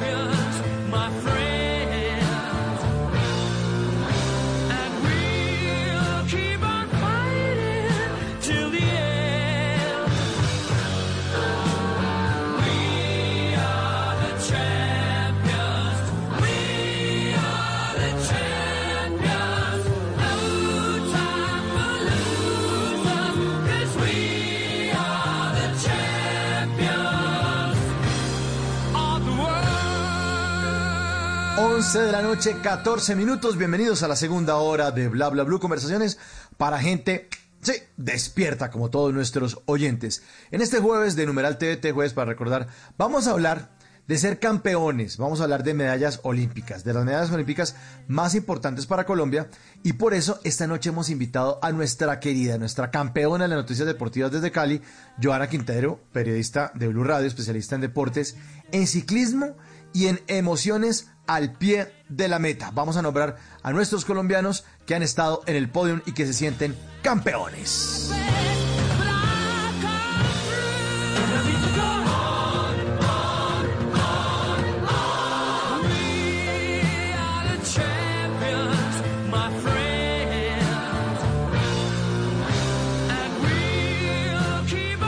My friend, mi querida Joana Quintero, buenas noches, bienvenida de nuevo a Bla Bla Blue. Hola Mauro, feliz año. ¡Feliz ¿Cómo año! estás? Ve, ve cómo va la Sultana. Contame cómo va la Una Sultana. belleza, esto es una maravilla. A Cali no le falta sino el mar y ya somos Miami. Ay, qué bueno, qué bueno saludarla esta noche, Joana, para que hablemos de las medallas, de esos momentos en los que eh, los colombianos, en nombre de nuestros grandes deportistas, nos hemos sentido campeones y orgullosos de que el tricolor nacional esté en el podio. Arranquemos entonces, este espacio es suyo, este programa suyo. Joana, hablemos de campeones y de medallas olímpicas. Bueno, Mau, primero hay que decir que Colombia ha tenido eh, 29 medallas en Juegos Olímpicos, lo cual es algo muy bueno y que a medida de los años que van pasando los Juegos Olímpicos, Colombia se va fortaleciendo en cada una de las disciplinas. Mire, por ejemplo, la primera medalla de, de- que logró Colombia en unos Juegos Olímpicos fue en Múnich en 1972. Lo hizo pues justamente el tirador eh, Helmut Bellingroth, quien después hizo, eh, fue también campeón del mundo y que hizo muchas hazañas. También logramos medallas en el boxeo. Hasta ahí prácticamente era impensado que Colombia pudiera lograr una medalla de oro y justamente pasaron muchos años para que eso pudiera pasar. Después tuvimos la versión de los Juegos Olímpicos en Estados Unidos en el 84 y nuevamente Bellingroth logró una medalla para Colombia, que fue una medalla de plata como lo había hecho en Múnich. Después cuando estuvimos en eh, Seúl en 1988, Jorge Julio Rocha, el boxeador, también logró una nueva medalla para Colombia. Y luego vino lo que es histórico y fue que una mujer lograra una medalla para Colombia en unos Juegos Olímpicos, fue Ximena Restrepo, todos recordamos esa hazaña de 1992, pues yo apenas estaban haciendo, por, por supuesto mi papá me contó la historia porque él también es súper pegado a, a lo que es el Bueno. deporte, Mauro. Bueno, pues entonces arrancamos. En 1972, en Múnich, en Alemania, entonces esa medalla inolvidable, medalla de plata, ¿no? Medalla de plata, y fue la primera vez entonces que Colombia tuvo, estuvo muy cerca después del oro, estuvo al ladito, medalla de plata, eh, en ese tiro deportivo blanco móvil. Y en ese mismo año también eh, eh, tuvimos medalla, dos medallas de bronce, ¿no? En ese mismo Múnich 1972. Sí, en el boxeo, con Alfonso Pérez y Clemente Rojas, que hacían parte, eran siete boxeadores y ellos dos lograron meterse a las finales y ganaron. Pues ganaron sus combates, en este caso por la medalla de bronce. Exactamente. Bueno, después de Múnich, 1972, muchos Juegos Olímpicos pasaron y nada que figurábamos, ¿no? Tuvimos un, un bache muy, muy grande. ¿Y cuáles fueron los siguientes Juegos Olímpicos donde volvimos a ganar algo? Entonces, Mire, volvió... fue después del 72, ¿quién? Eh, fue Bellingrod nuevamente en el tiro, en el tiro deportivo, que en Los Ángeles en el 84 logró nuevamente una medalla de plata para Colombia en Juegos Olímpicos y era eh, pues justamente la segunda medalla de plata, o sea, lo más cerca que habíamos estado hasta ese momento de ganar una medalla de oro en unas Olimpiadas. Muy, muy, muy, muy cerca entonces de ganar unas, unas medallas que eh, de pronto nos faltaba trabajarlo más. Uno ve siempre en los Olímpicos que China arrasa. Se necesita entonces esa disciplina, ese misticismo que le meten los orientales, los japoneses y ese trabajo de sol a sol que le meten los gringos, porque casi siempre, cuando uno ve la medallería, esos son los países que siempre puntean y en todas las disciplinas. No es que eh, manden muchos de tal disciplina y ganen muchos, no, en todas. Uno los ve aparecer en todas las disciplinas, Joana. Claro, y eso se debe pues a que son países del primer mundo, son países que tienen una inversión grandísima en cuanto al deporte y que ven en el deporte una oportunidad de crecimiento para la sociedad, no hay que negarlo. Colombia es un país tercermundista, aquí todavía los deportistas tienen que mendigar para ir a representar al país, mientras que eso no pasa en países como Estados Unidos, como en China, como en Japón, como en España, países del primer mundo que ven en el deporte lo que verdaderamente es, es una oportunidad de triunfar, de abrirle puertas eh, a, los, a los mismos compatriotas en diferentes áreas. Claro, y que es una profesión. Usted que no, yo, yo soy tirador deportivo. No, no es que me, no, es que me toca que, mi, familia me ayude o, o, que los vecinos hagamos un bazar y nos bandiemos ahí con las empanadas para pagar unos tenis y un uniforme, sino que en esos países desarrollados es una profesión y está toda la financiación y toda la ayuda para que eso ocurra. Entonces, claro, los resultados son la cantidad de medallas que se ganan. Pero fíjese que estos deportistas colombianos, pues con, con esas dificultades, eh, la tienen doble, doble en cuanto a la, a la dureza, al esfuerzo, porque llegar también a pararse en el podio y decir, ay, sí, pero medalla de plata, medalla de bronce, bueno, vaya hágalo, vaya hágalo usted, en serio que está sentado ahí oyendo eh, un programa de radio inténtelo. Eh, los deportistas y lo que y estos deportistas olímpicos, lo que mucha gente no sabe es que es gente que empieza desde los siete años a darle, ¿o no, Joana? De muy niño en su disciplina.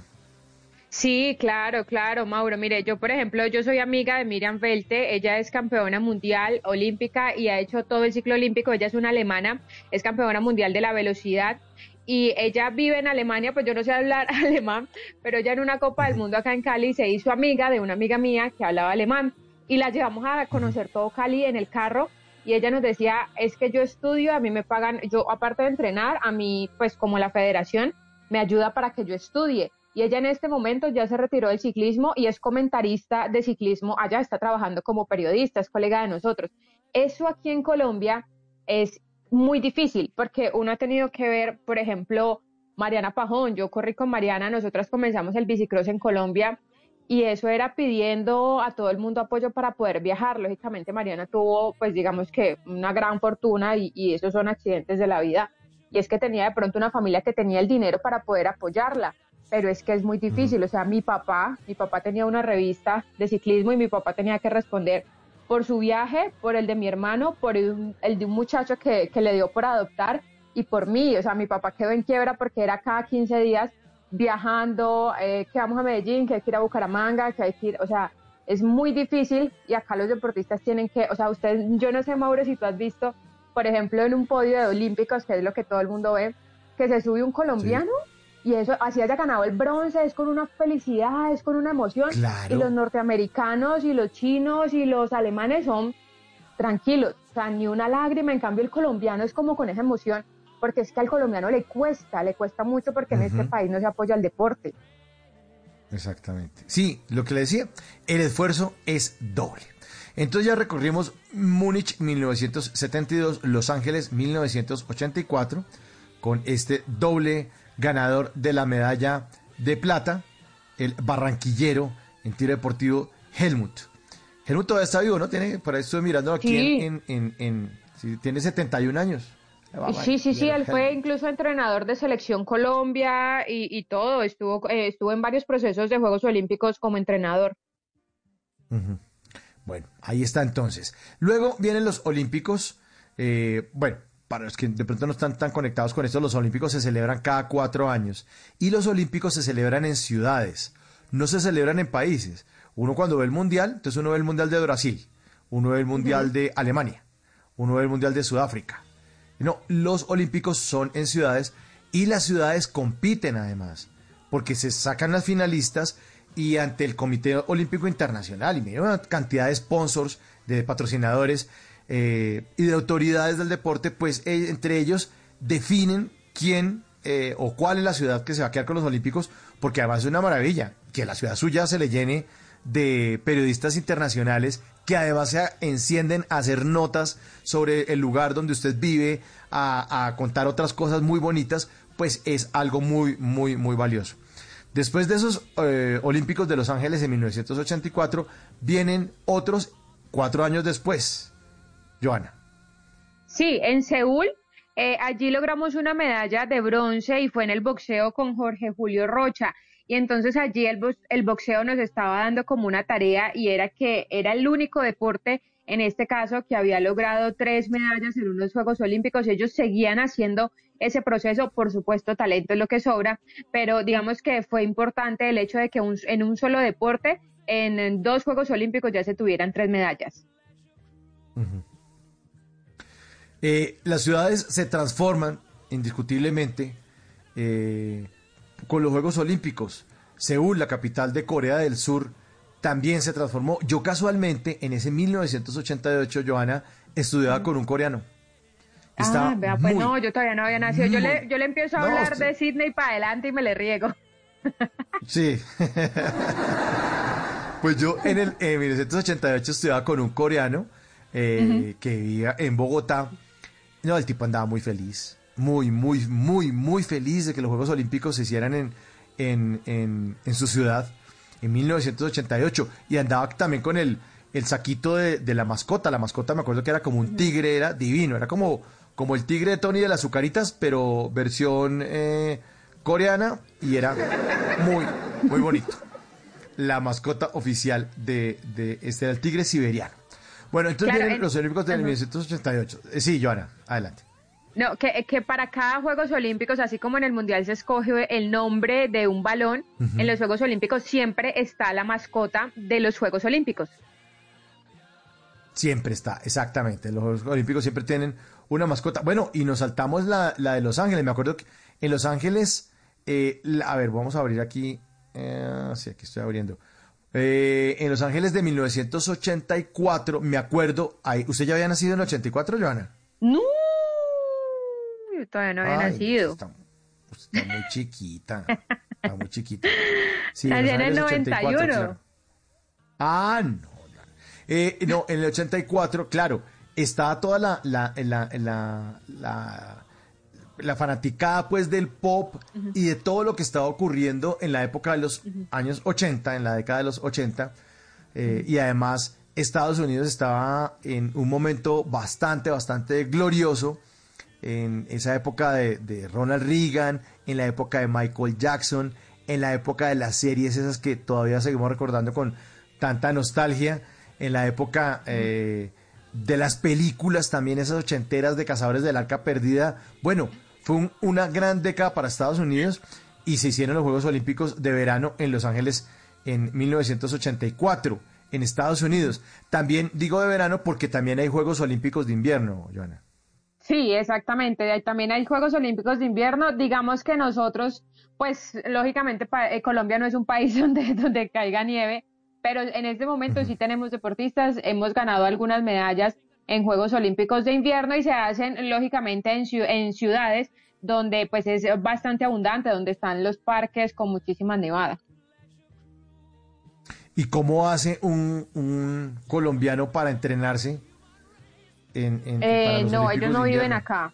Ellos no pueden vivir acá. Tienen que pues vivir en, en países donde lógicamente se presenta este tipo de este tipo de clima. Pero, pero, pero representan a Colombia de todas maneras. Sí, claro, representan a Colombia. Incluso tenemos en patinaje sobre hielo, que también lógicamente acá acá en Colombia no lo hay. Pero, pero sí, usualmente, o sea, incluso la mayoría de deportistas em, que digamos son élite, que digamos son de, de Juegos Olímpicos, de títulos mundiales, usualmente no viven en Colombia, sino que viven en los países pues que son en, en los que está más desarrollado ese deporte para poder obtener un mejor rendimiento, porque aquí en Colombia pues es bastante complicado encontrar un, un nivel eh, de talla olímpica. Así es, así es. Nuestros oyentes hacen parte de este programa de conversaciones para gente despierta en el 316-692-5274. Recuerden que eh, este programa lo hacemos entre todos. Aquí estoy, la radio esa de, una persona hablando allá y el otro oyendo no. Por eso se une Carlos José a esta conversación y nos dice esto. Dice, Mauro, aquí también tenemos esos recursos. Lo que pasa es que no los, lo- se los roban los políticos. Eh, es necesario que los políticos eh, se vayan y nos dejen en paz. Mauro, con lo que se roban en Reficar, uff, nos sobraría, sino una cantidad de plata, la que sigan como tumbando en Reficar, que nos No, pues alcanzaría acá para patrocinar. una feria virtual de 11 mil millones de Mm. pesos. Bueno, imagínese, imagínese, imagínese, imagínese. Bueno, entonces en Imagínate, esos Juegos ¿eh? Olímpicos, imagínate, ¿eh? entonces estamos hablando de Los Ángeles 84, Seúl 88, siguiente eh, sede de los Juegos Olímpicos en 1992, ¿cuál fue, Joana? 1992. Fue en Barcelona, en España, y allí yo creo que se parte la historia del deporte para la mujer en Colombia. Y es que Ximena Restrepo, la atleta antioqueña, logró una medalla de bronce en la prueba de los 400 metros planos y es la primera mujer de nuestro país que lograba justamente subirse al podio de unos Juegos Olímpicos, Mauro. Ujú. Esos Juegos Olímpicos, bueno, no, pues que usted estaba muy recién nacida. No, yo apenas tenía un añito. No. ¿Y qué le contaba a su papá?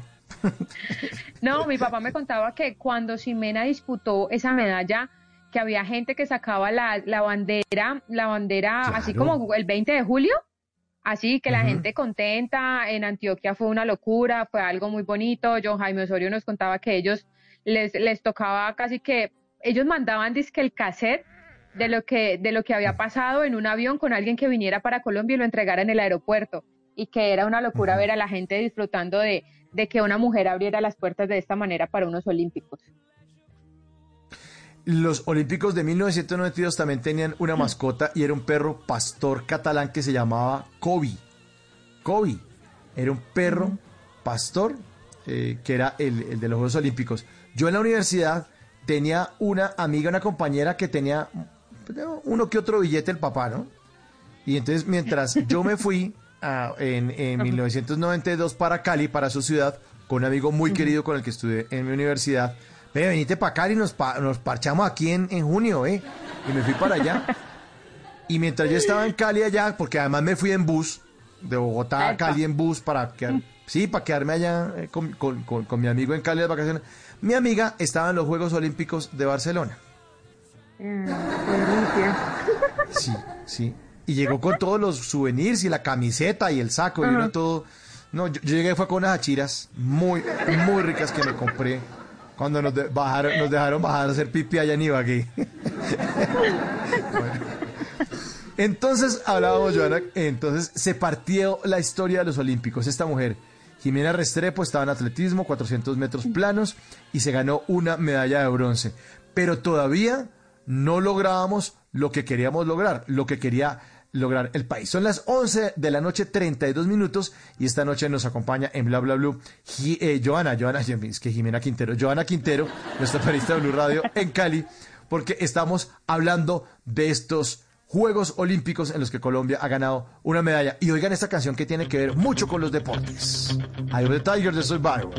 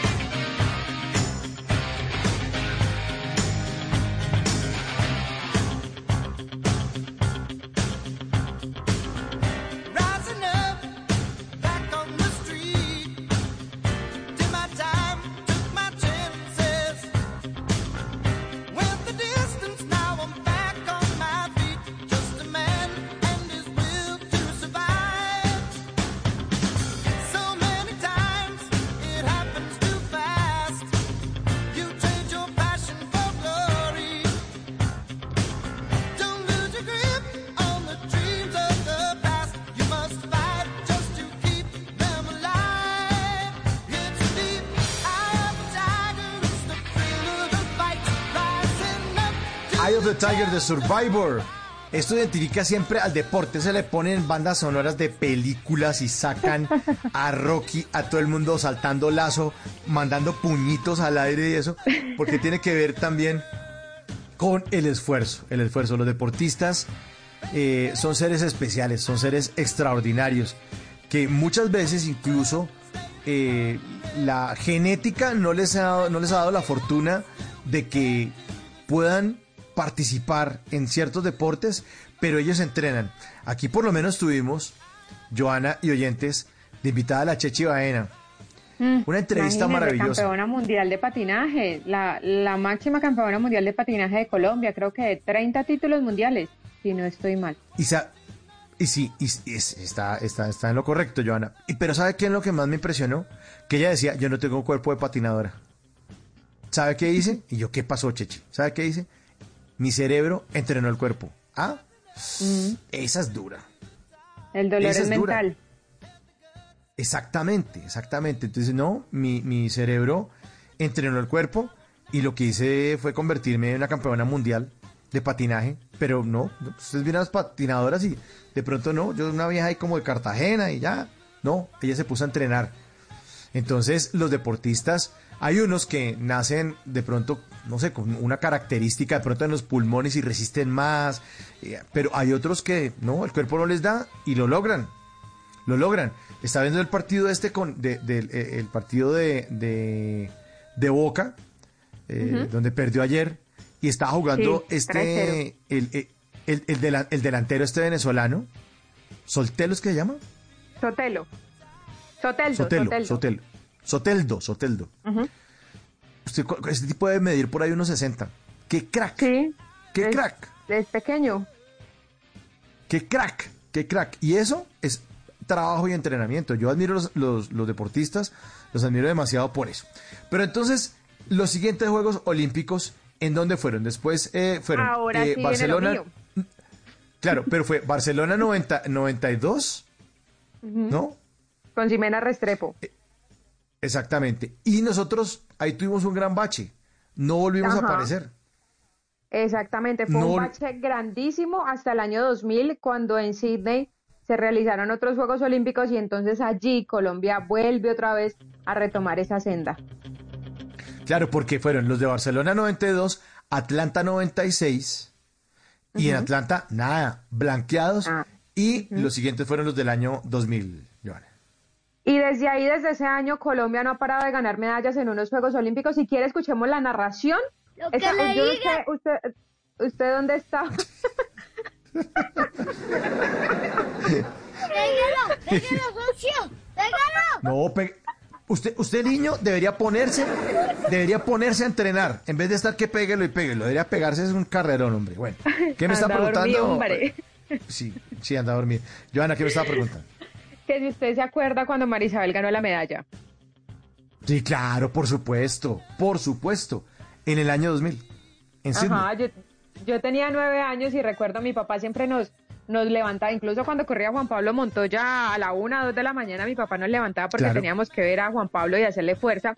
Y entonces cuando está María Isabel allí, por el oro, o sea, nosotros, o sea, a mí me pesó lo que ella estaba levantando porque Dios mío, y a esa mujer como se le brotaron los ojos y yo era como que, o sea, toda mi familia, yo creo que todo Colombia estábamos empujando y yo creo que fue el, el momento más bonito y allí fue donde yo dije, wow, el, el- los Olímpicos es, es lo más lindo y, y lo más hermoso que hay en el universo, pero escuchemos la narración porque es que qué bonito volver a revivir esa medalla de oro.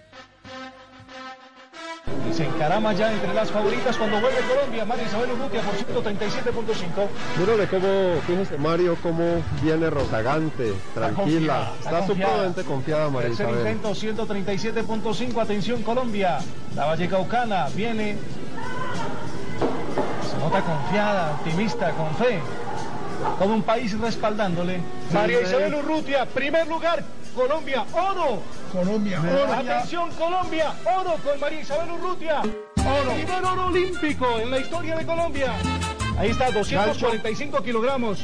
La nigeriana segunda con 245 y el tercer lugar La para coreana, la coreana. Marisabel Urrutia, Colombia, 245 kilogramos, primer lugar.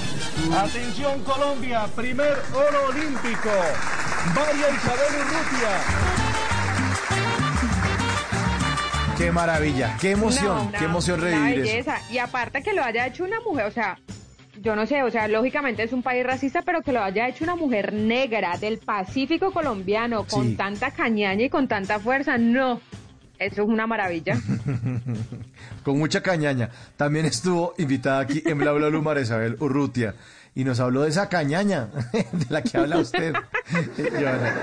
Y también con ella también recordamos eh, e- ese paso eh, por Sydney y esa medalla de oro. En lo más alto del podio, ahí estuvo María Isabel Urrutia en el año 2000. Pero como usted nos contaba, sigamos avanzando, porque de ahí para adelante lo que vienen son medallas. Sí, de ahí para adelante. Esa fue la única medalla en Sydney 2000. eh, Después vino Atenas eh, 2004 y allí María Luisa Calle y también Mabel Mosquera, dos mujeres nuevamente, lograban esas medallas para Colombia y fueron dos medallas de bronce. Mire, la carrera de María, la medalla de María Luisa Calle fue en la prueba por puntos, por supuesto en ese momento estaba en todo su furor, si no estoy mal ella hace años quedó campeona del mundo. Y llega a estos Juegos Olímpicos, le hacen la prueba antidoping y le sale positivo lo que yo, la historia que yo tengo entendida es que ella tuvo que tomarse una buscapina para unos cólicos y pues que le, en, en la muestra le sale como si ella se hubiera dopado y recuerdo que se tardó más o menos un año en que a ella le devolvieran la medalla porque incluso se la quitaron, la verdad fue, Se la fue muy difícil ese momento para el ciclismo colombiano. Sí, y fue muy triste. Yo me acuerdo que ella lloraba mucho. A mí, a mí me, me- me dolía ver a María Luisa Calle llorando, esa cara de tristeza. Y después le devuelven la medalla. Pero después de que uno le devuelve la medalla, como que uno dice, ya me hicieron el daño, ¿no? Es como, como cuando, cuando hablan mal de uno de pronto en redes sociales o lo meten en un chisme. Y el chisme es más fuerte que la aclaración, siempre, siempre. Cuando aclaran, ah, le devolvieron la medalla, sí, ah, no sabía.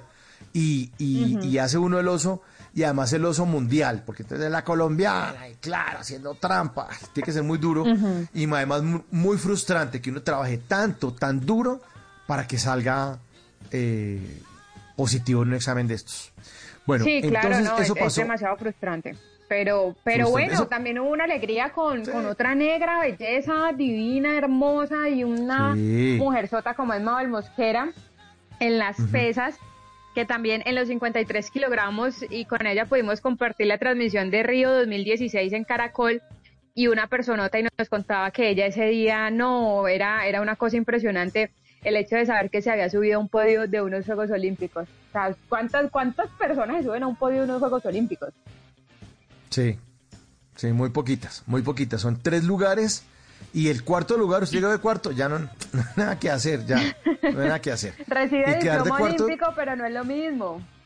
No, no es lo mismo, no es lo mismo meterle el diente a la medalla, eso es una maravilla. Después de esta Atenas 2004, ¿qué viene, Joana?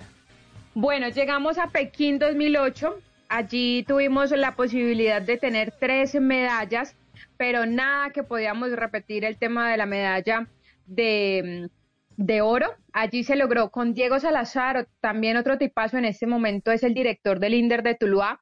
Sigue trabajando por el deporte del Valle del Cauca. También logramos medalla de plata con Lady Solís y esa medalla se dio el año anterior porque dos de las, de las deportistas que habían participado salieron positivas. Imagínense, después de cuántos años salen estos positivos y a Lady Solís le entregan la medalla de plata. Y también tuvimos a Jacqueline Rentería. Escuchemos la narración de ese momento cuando Jacqueline, otra vallecaucana, lograba una medalla de bronce en el deporte de la lucha. Ahora sí. A 10 segundos de la medalla. 10 segundos de la medalla. Vamos, Estamos a Colombia, 10 vamos, segundos de la medalla. Atención. El juez no debe pararlos, no debe pararlos. Eso que está haciendo Jacqueline es... Dos segundos. Ay, ay, ay. 3 segundos. 3 segundos. Atención. Felicidad en el séquito del equipo colombiano que acompaña a Jacqueline Rentería. Medalla. Estamos a tres segundos. Medalla, de Medalla, bronce. medalla, medalla. Medalla de bronce. Jacqueline Ah, qué Rentería. emoción. Felicidades. Obtiene máximo. en este momento La la medalla de bronce. en Cali, ve, sacaron el carro de bomberos desde el aeropuerto hasta Siloé donde ella vivía. Incluso en el- es que yo como que me emociono mucho. Lo que pasa Sí, es que pero- yo no puedo hablar así constantemente, pero aquí me relajo. Pero así hablo normalmente yo. entonces, Jacqueline logra esa medalla. Y no, pues la locura en Cali. Yo en ese momento ya estaba como haciendo un poquito de periodismo. Entonces fue. Ah, no, mentira, ahí todavía no. Fue en, en Londres 2012.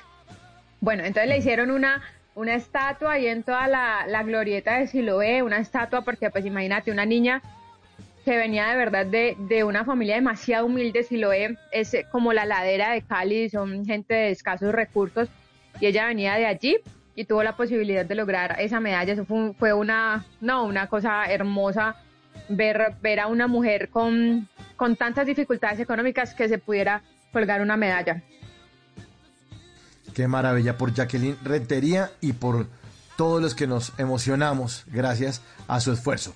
Después de Pekín 2008, ¿qué viene? ¿Qué viene en Juegos Olímpicos, Joana? Allí tuvimos eh, Londres 2012.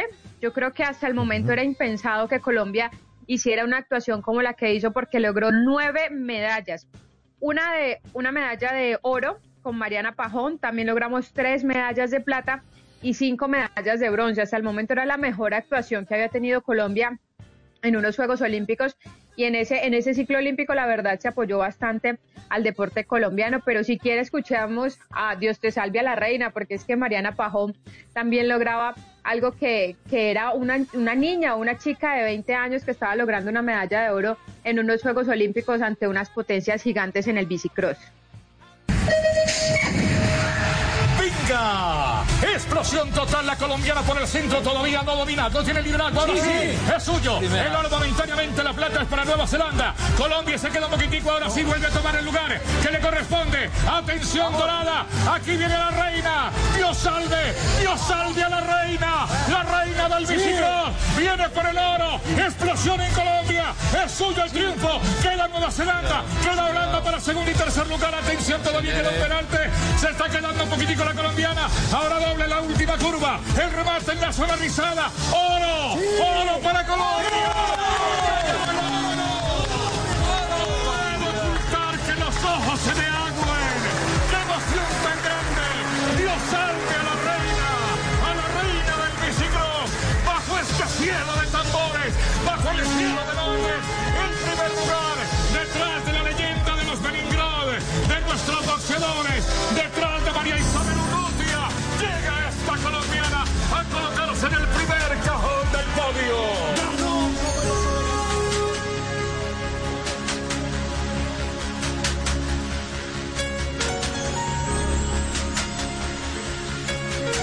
Qué maravilla, Mariana Pajón. Sí, la reina. La reina, la reina Mariana. Ah, qué belleza de mujer, además. No, me dice, me dice, porque ese día, ese día yo recuerdo que lloré demasiado porque sabía que lo podía hacer. Y la clave de Mariana en ese momento, en esa carrera, fue el arranque, porque desde que salió, salió con toda la potencia del mundo y yo creo que ella iba mentalizada en que nadie la podía ganar y esos 12, 15 segundos que duró esa carrera, yo no paraba de llorar de la, de la emoción de ver, de ver a esta mujer con tanto talento y con la que yo había tenido la oportunidad de abrir el bicicross en Colombia, logrando una medalla de oro. No, eso es impresionante. Aparte que ella ya había estado en Pekín 2008, pero en un campamento, porque ¿qué hicieron en, en la Unión Ciclista Internacional?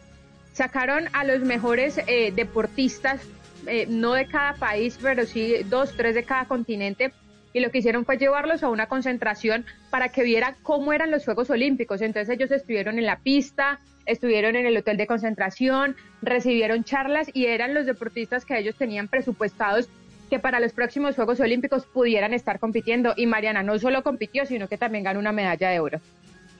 Ah, qué bueno, qué bueno por Mariana.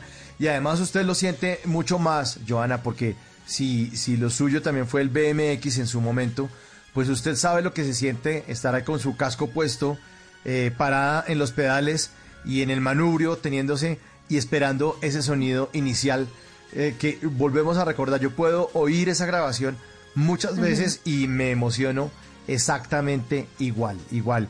Y después las declaraciones que le dio a Ricardo Rego y, y los agüeros, eh, y las medias que tenía puestas. no, Las eso fue una medias, el maravilla. tatuaje, no, Todo, qué cosa tan todo, impresionante. divina. Divina, divina. Ella es un ser humano, es una estrella de verdad. Es una gran Sí. estrella. Mariana Pajón en Londres 2012. Exactamente. Bueno, ¿qué más ocurrió en esos Juegos no, Olímpicos? Pues otra, otra negra, otra belleza de este país. Caterina Ibargüen logró la medalla de plata en el salto triple.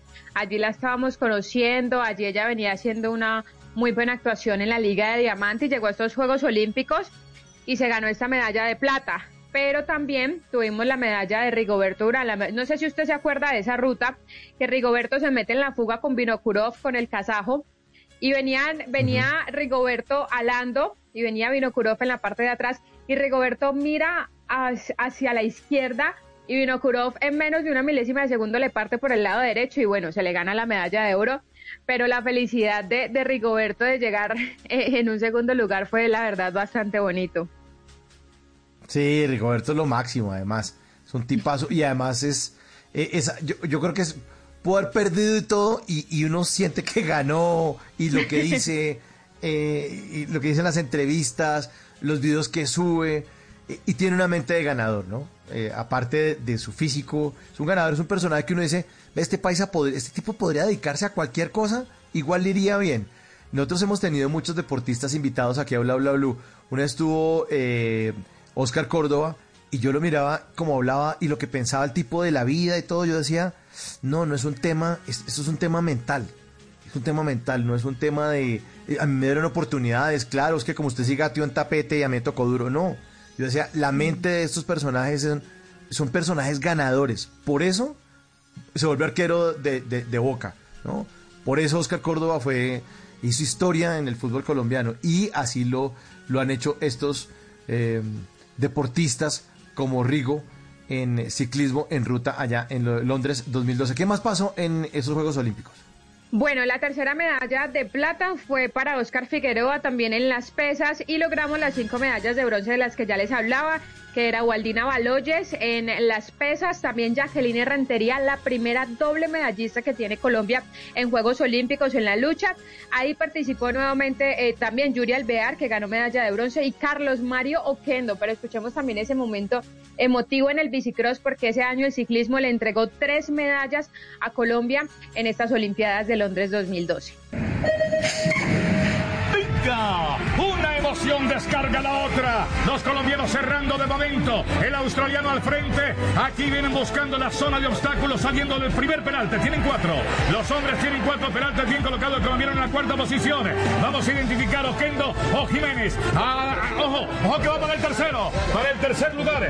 Está con eh, medalla en este momento. Hay un hombre que queda en el camino. Somos medalla. Somos podio. En este momento estamos en el podio. Ojo con ese holandés. Vamos, que se vamos. Se puede volatar la medallita. Ahí en la última curva. Vamos a sufrirla mucho. Vamos a celebrarla mucho. Tercera medalla de bronce. Oquendo, Oquendo. Oquendo. Sí, Colombia, Oquendo. Strumberg repite el título, pero Kendo para Colombia. Medalla de bronce Colombia, Vilovi. Medalla de plata y Oquendo que remate. Rebasó Oquendo y logra llega Jiménez. La este estrella momento. de la estrella, del municipio de la estrella. Esta es la que más alumbra en el día de hoy. ¡Qué banquete estos Juegos Olímpicos! Uno, oro, tres platas y cuatro bronces con esta que nos acaban de regalar los muchachos. Y el duelo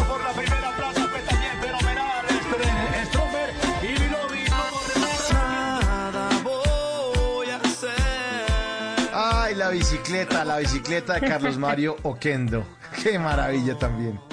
Voló. ¿Sabe que voló ese Oquendo. día fue de sentimientos encontrados porque Oquendo gana la medalla de bronce, pero Jiménez se nos cae en la primera, en la segunda curva se cae y ahí nos quedamos sin esa posibilidad porque ahí se hubiera podido hacer tranquilamente plata y bronce, entonces estaba como esa sensación, ese sabor agridulce, bueno, se logró una medalla, pero también Jiménez se nos cayó en esa final y la verdad fue muy triste.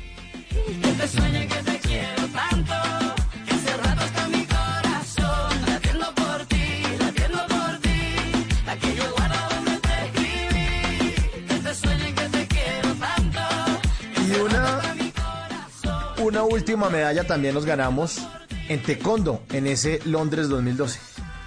Sí, y fue con, con Oscar Muñoz, la verdad, un chico que llegó a esa selección, se ganó los puntos, pero fue una gran sorpresa porque digamos que antes de unos Juegos Olímpicos se saca como un presupuesto de medallas, ¿sí?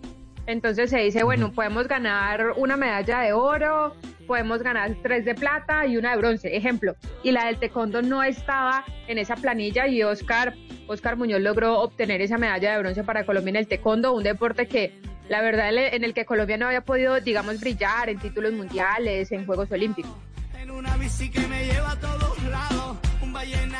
Pues en esa bici que los lleva a todos lados y de esa bici nos vamos a todas partes y viajamos a través del tiempo, desde Londres 2012 a los más recientes Juegos Olímpicos que fueron en Río de Janeiro 2016. En este jueves de TVT Jueves para recordar, estamos con Joana Quintero hablando de estos Juegos Olímpicos. Bueno, hablemos de Río. Joana. Bueno, en Río yo creo que fueron los, los Juegos Olímpicos en los que yo tuve la oportunidad de estar más cerca, de transmitir estas, estas Olimpiadas y me impactó mucho el día que ganó Oscar Figueroa porque conocía su proceso de cuando tuvo que salir eh, producto de, de, los grupos armados de Antioquia, se vino para el Valle, acá la gente del Valle lo adoptó, empezó a hacer su proceso en las pesas y ese día que, que Oscar Figueroa gana, yo creo que fue uno de los días más felices que yo he podido vivir en el periodismo porque no, o sea, la, la emoción de, de ver a un hombre que se la había jugado toda que había estado ya en Juegos Olímpicos y que hizo todo el proceso, porque primero fue bronce, después plata y después ganó una medalla de oro. La verdad fue muy bonito y escuchemos, revivamos ese, ese momento de, un hombre que a pesar de no ser vallecaucano, sabe que se crió en esta tierra y le debe mucho a este departamento. Ay, Dios mío santo, vamos. Esta oportunidad, hijo, vamos.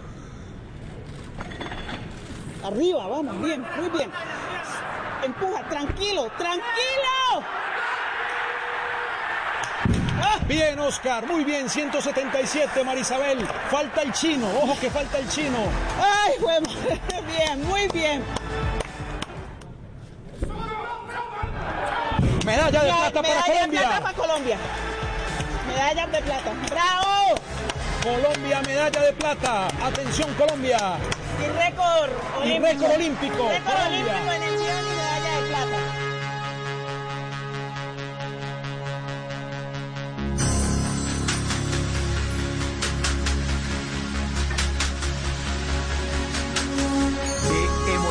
Joana. Qué no, no, impresionante, impresionante. eh, Impresionante. eh, que, o sea, lo que, le- lo que te decía Mauro, es un chico que tuvo que salir desde muy joven de su casa porque los grupos armados lo sacaron y llegó acá con su mamá y con sus hermanos sin nada. Y después de un momento a otro, obviamente después de un proceso muy largo, uno lo ve ganando una medalla en unos Juegos Olímpicos, la verdad fue muy bonito. Pero también en Río 2016 tuvimos a nuestra negra grande, que es Caterina Ibargüen, se desquitó, logró la medalla de oro en el salto triple, hacía cuatro años había logrado medalla de plata y en esta ocasión logró el primer lugar. Y después llegó Marianita Pajón, que es la primera doble campeona olímpica de nuestro país y lo hizo nuevamente en el bicicross Mauro. Qué bueno, qué bueno por Mariana. Entonces, eh, Mariana en la casa tiene dos medallas de oro, fácilmente. Ajá, dos medallas claro. de oro. Uf, Dos medallas de la oro única colombiana además. La sí, única es la única persona. colombiana que ha ganado dos medallas de oro en unos Juegos Olímpicos, la verdad impactante. En ese año tuvimos dos medallas de plata con Yuri Alvear, Sí. que repetía porque en Londres también había logrado una medalla eh, en el judo. En el boxeo apareció nuestro negro divino con esa sonrisa preciosa que es Juvergen Martínez y yo creo que se ganó el corazón de los colombianos. Y eh, en las Y de las pesas, colombianas. eh, y de- bueno, sí, de las Sí. colombianas ya le cumplieron con su casita, gracias a Dios. Bueno, y también tuvimos en las pesas a Luis Mosquera, otro, otro vallecaucano. En el boxeo a Ingrid Valencia, una chica del departamento del Cauca que llegó aquí a la ciudad de Cali y empezó con un profesor que se llama Jorge Aguirre, entrenando en el Coliseo del Pueblo y poco a poco se fue ganando ese cupo hasta que ya tuvo que irse a vivir a Bogotá para poder entrenar con la selección Colombia. Y en el bicicross eh, con Carlos Ramírez, que, que logró también esa medalla de bronce en el bicicross. Entonces, en el total de las medallas, ¿cómo quedamos? Oro, plata y bronce. Eh, eh, Colombia, ¿cuántas tiene? Y en el total de medallas, recordemos cuántas son. Mire, tenemos cinco medallas de oro eh, desde Múnich Ujú. 72 hasta Río 2016. Tuvimos, Sí. hemos tenido también nueve medallas de plata, 15 medallas de bronce para un total de 29 preseas en los Juegos Olímpicos. Pues ahí están. Ojalá que eh, podamos tener más. Lástima que en el 2020, pues por el tema del COVID, mm, se, se- se- se- se- se aplazaron los Juegos de Tokio, le correspondía a esa ciudad en Japón, y los aplazaron para el 2021, pero también dijeron que este año tampoco, ¿no? ¿O Sí, está, está muy complicado por, por el tema del COVID-19. Yo creo que posiblemente estos Juegos Olímpicos eh, de pronto se cancelan del todo.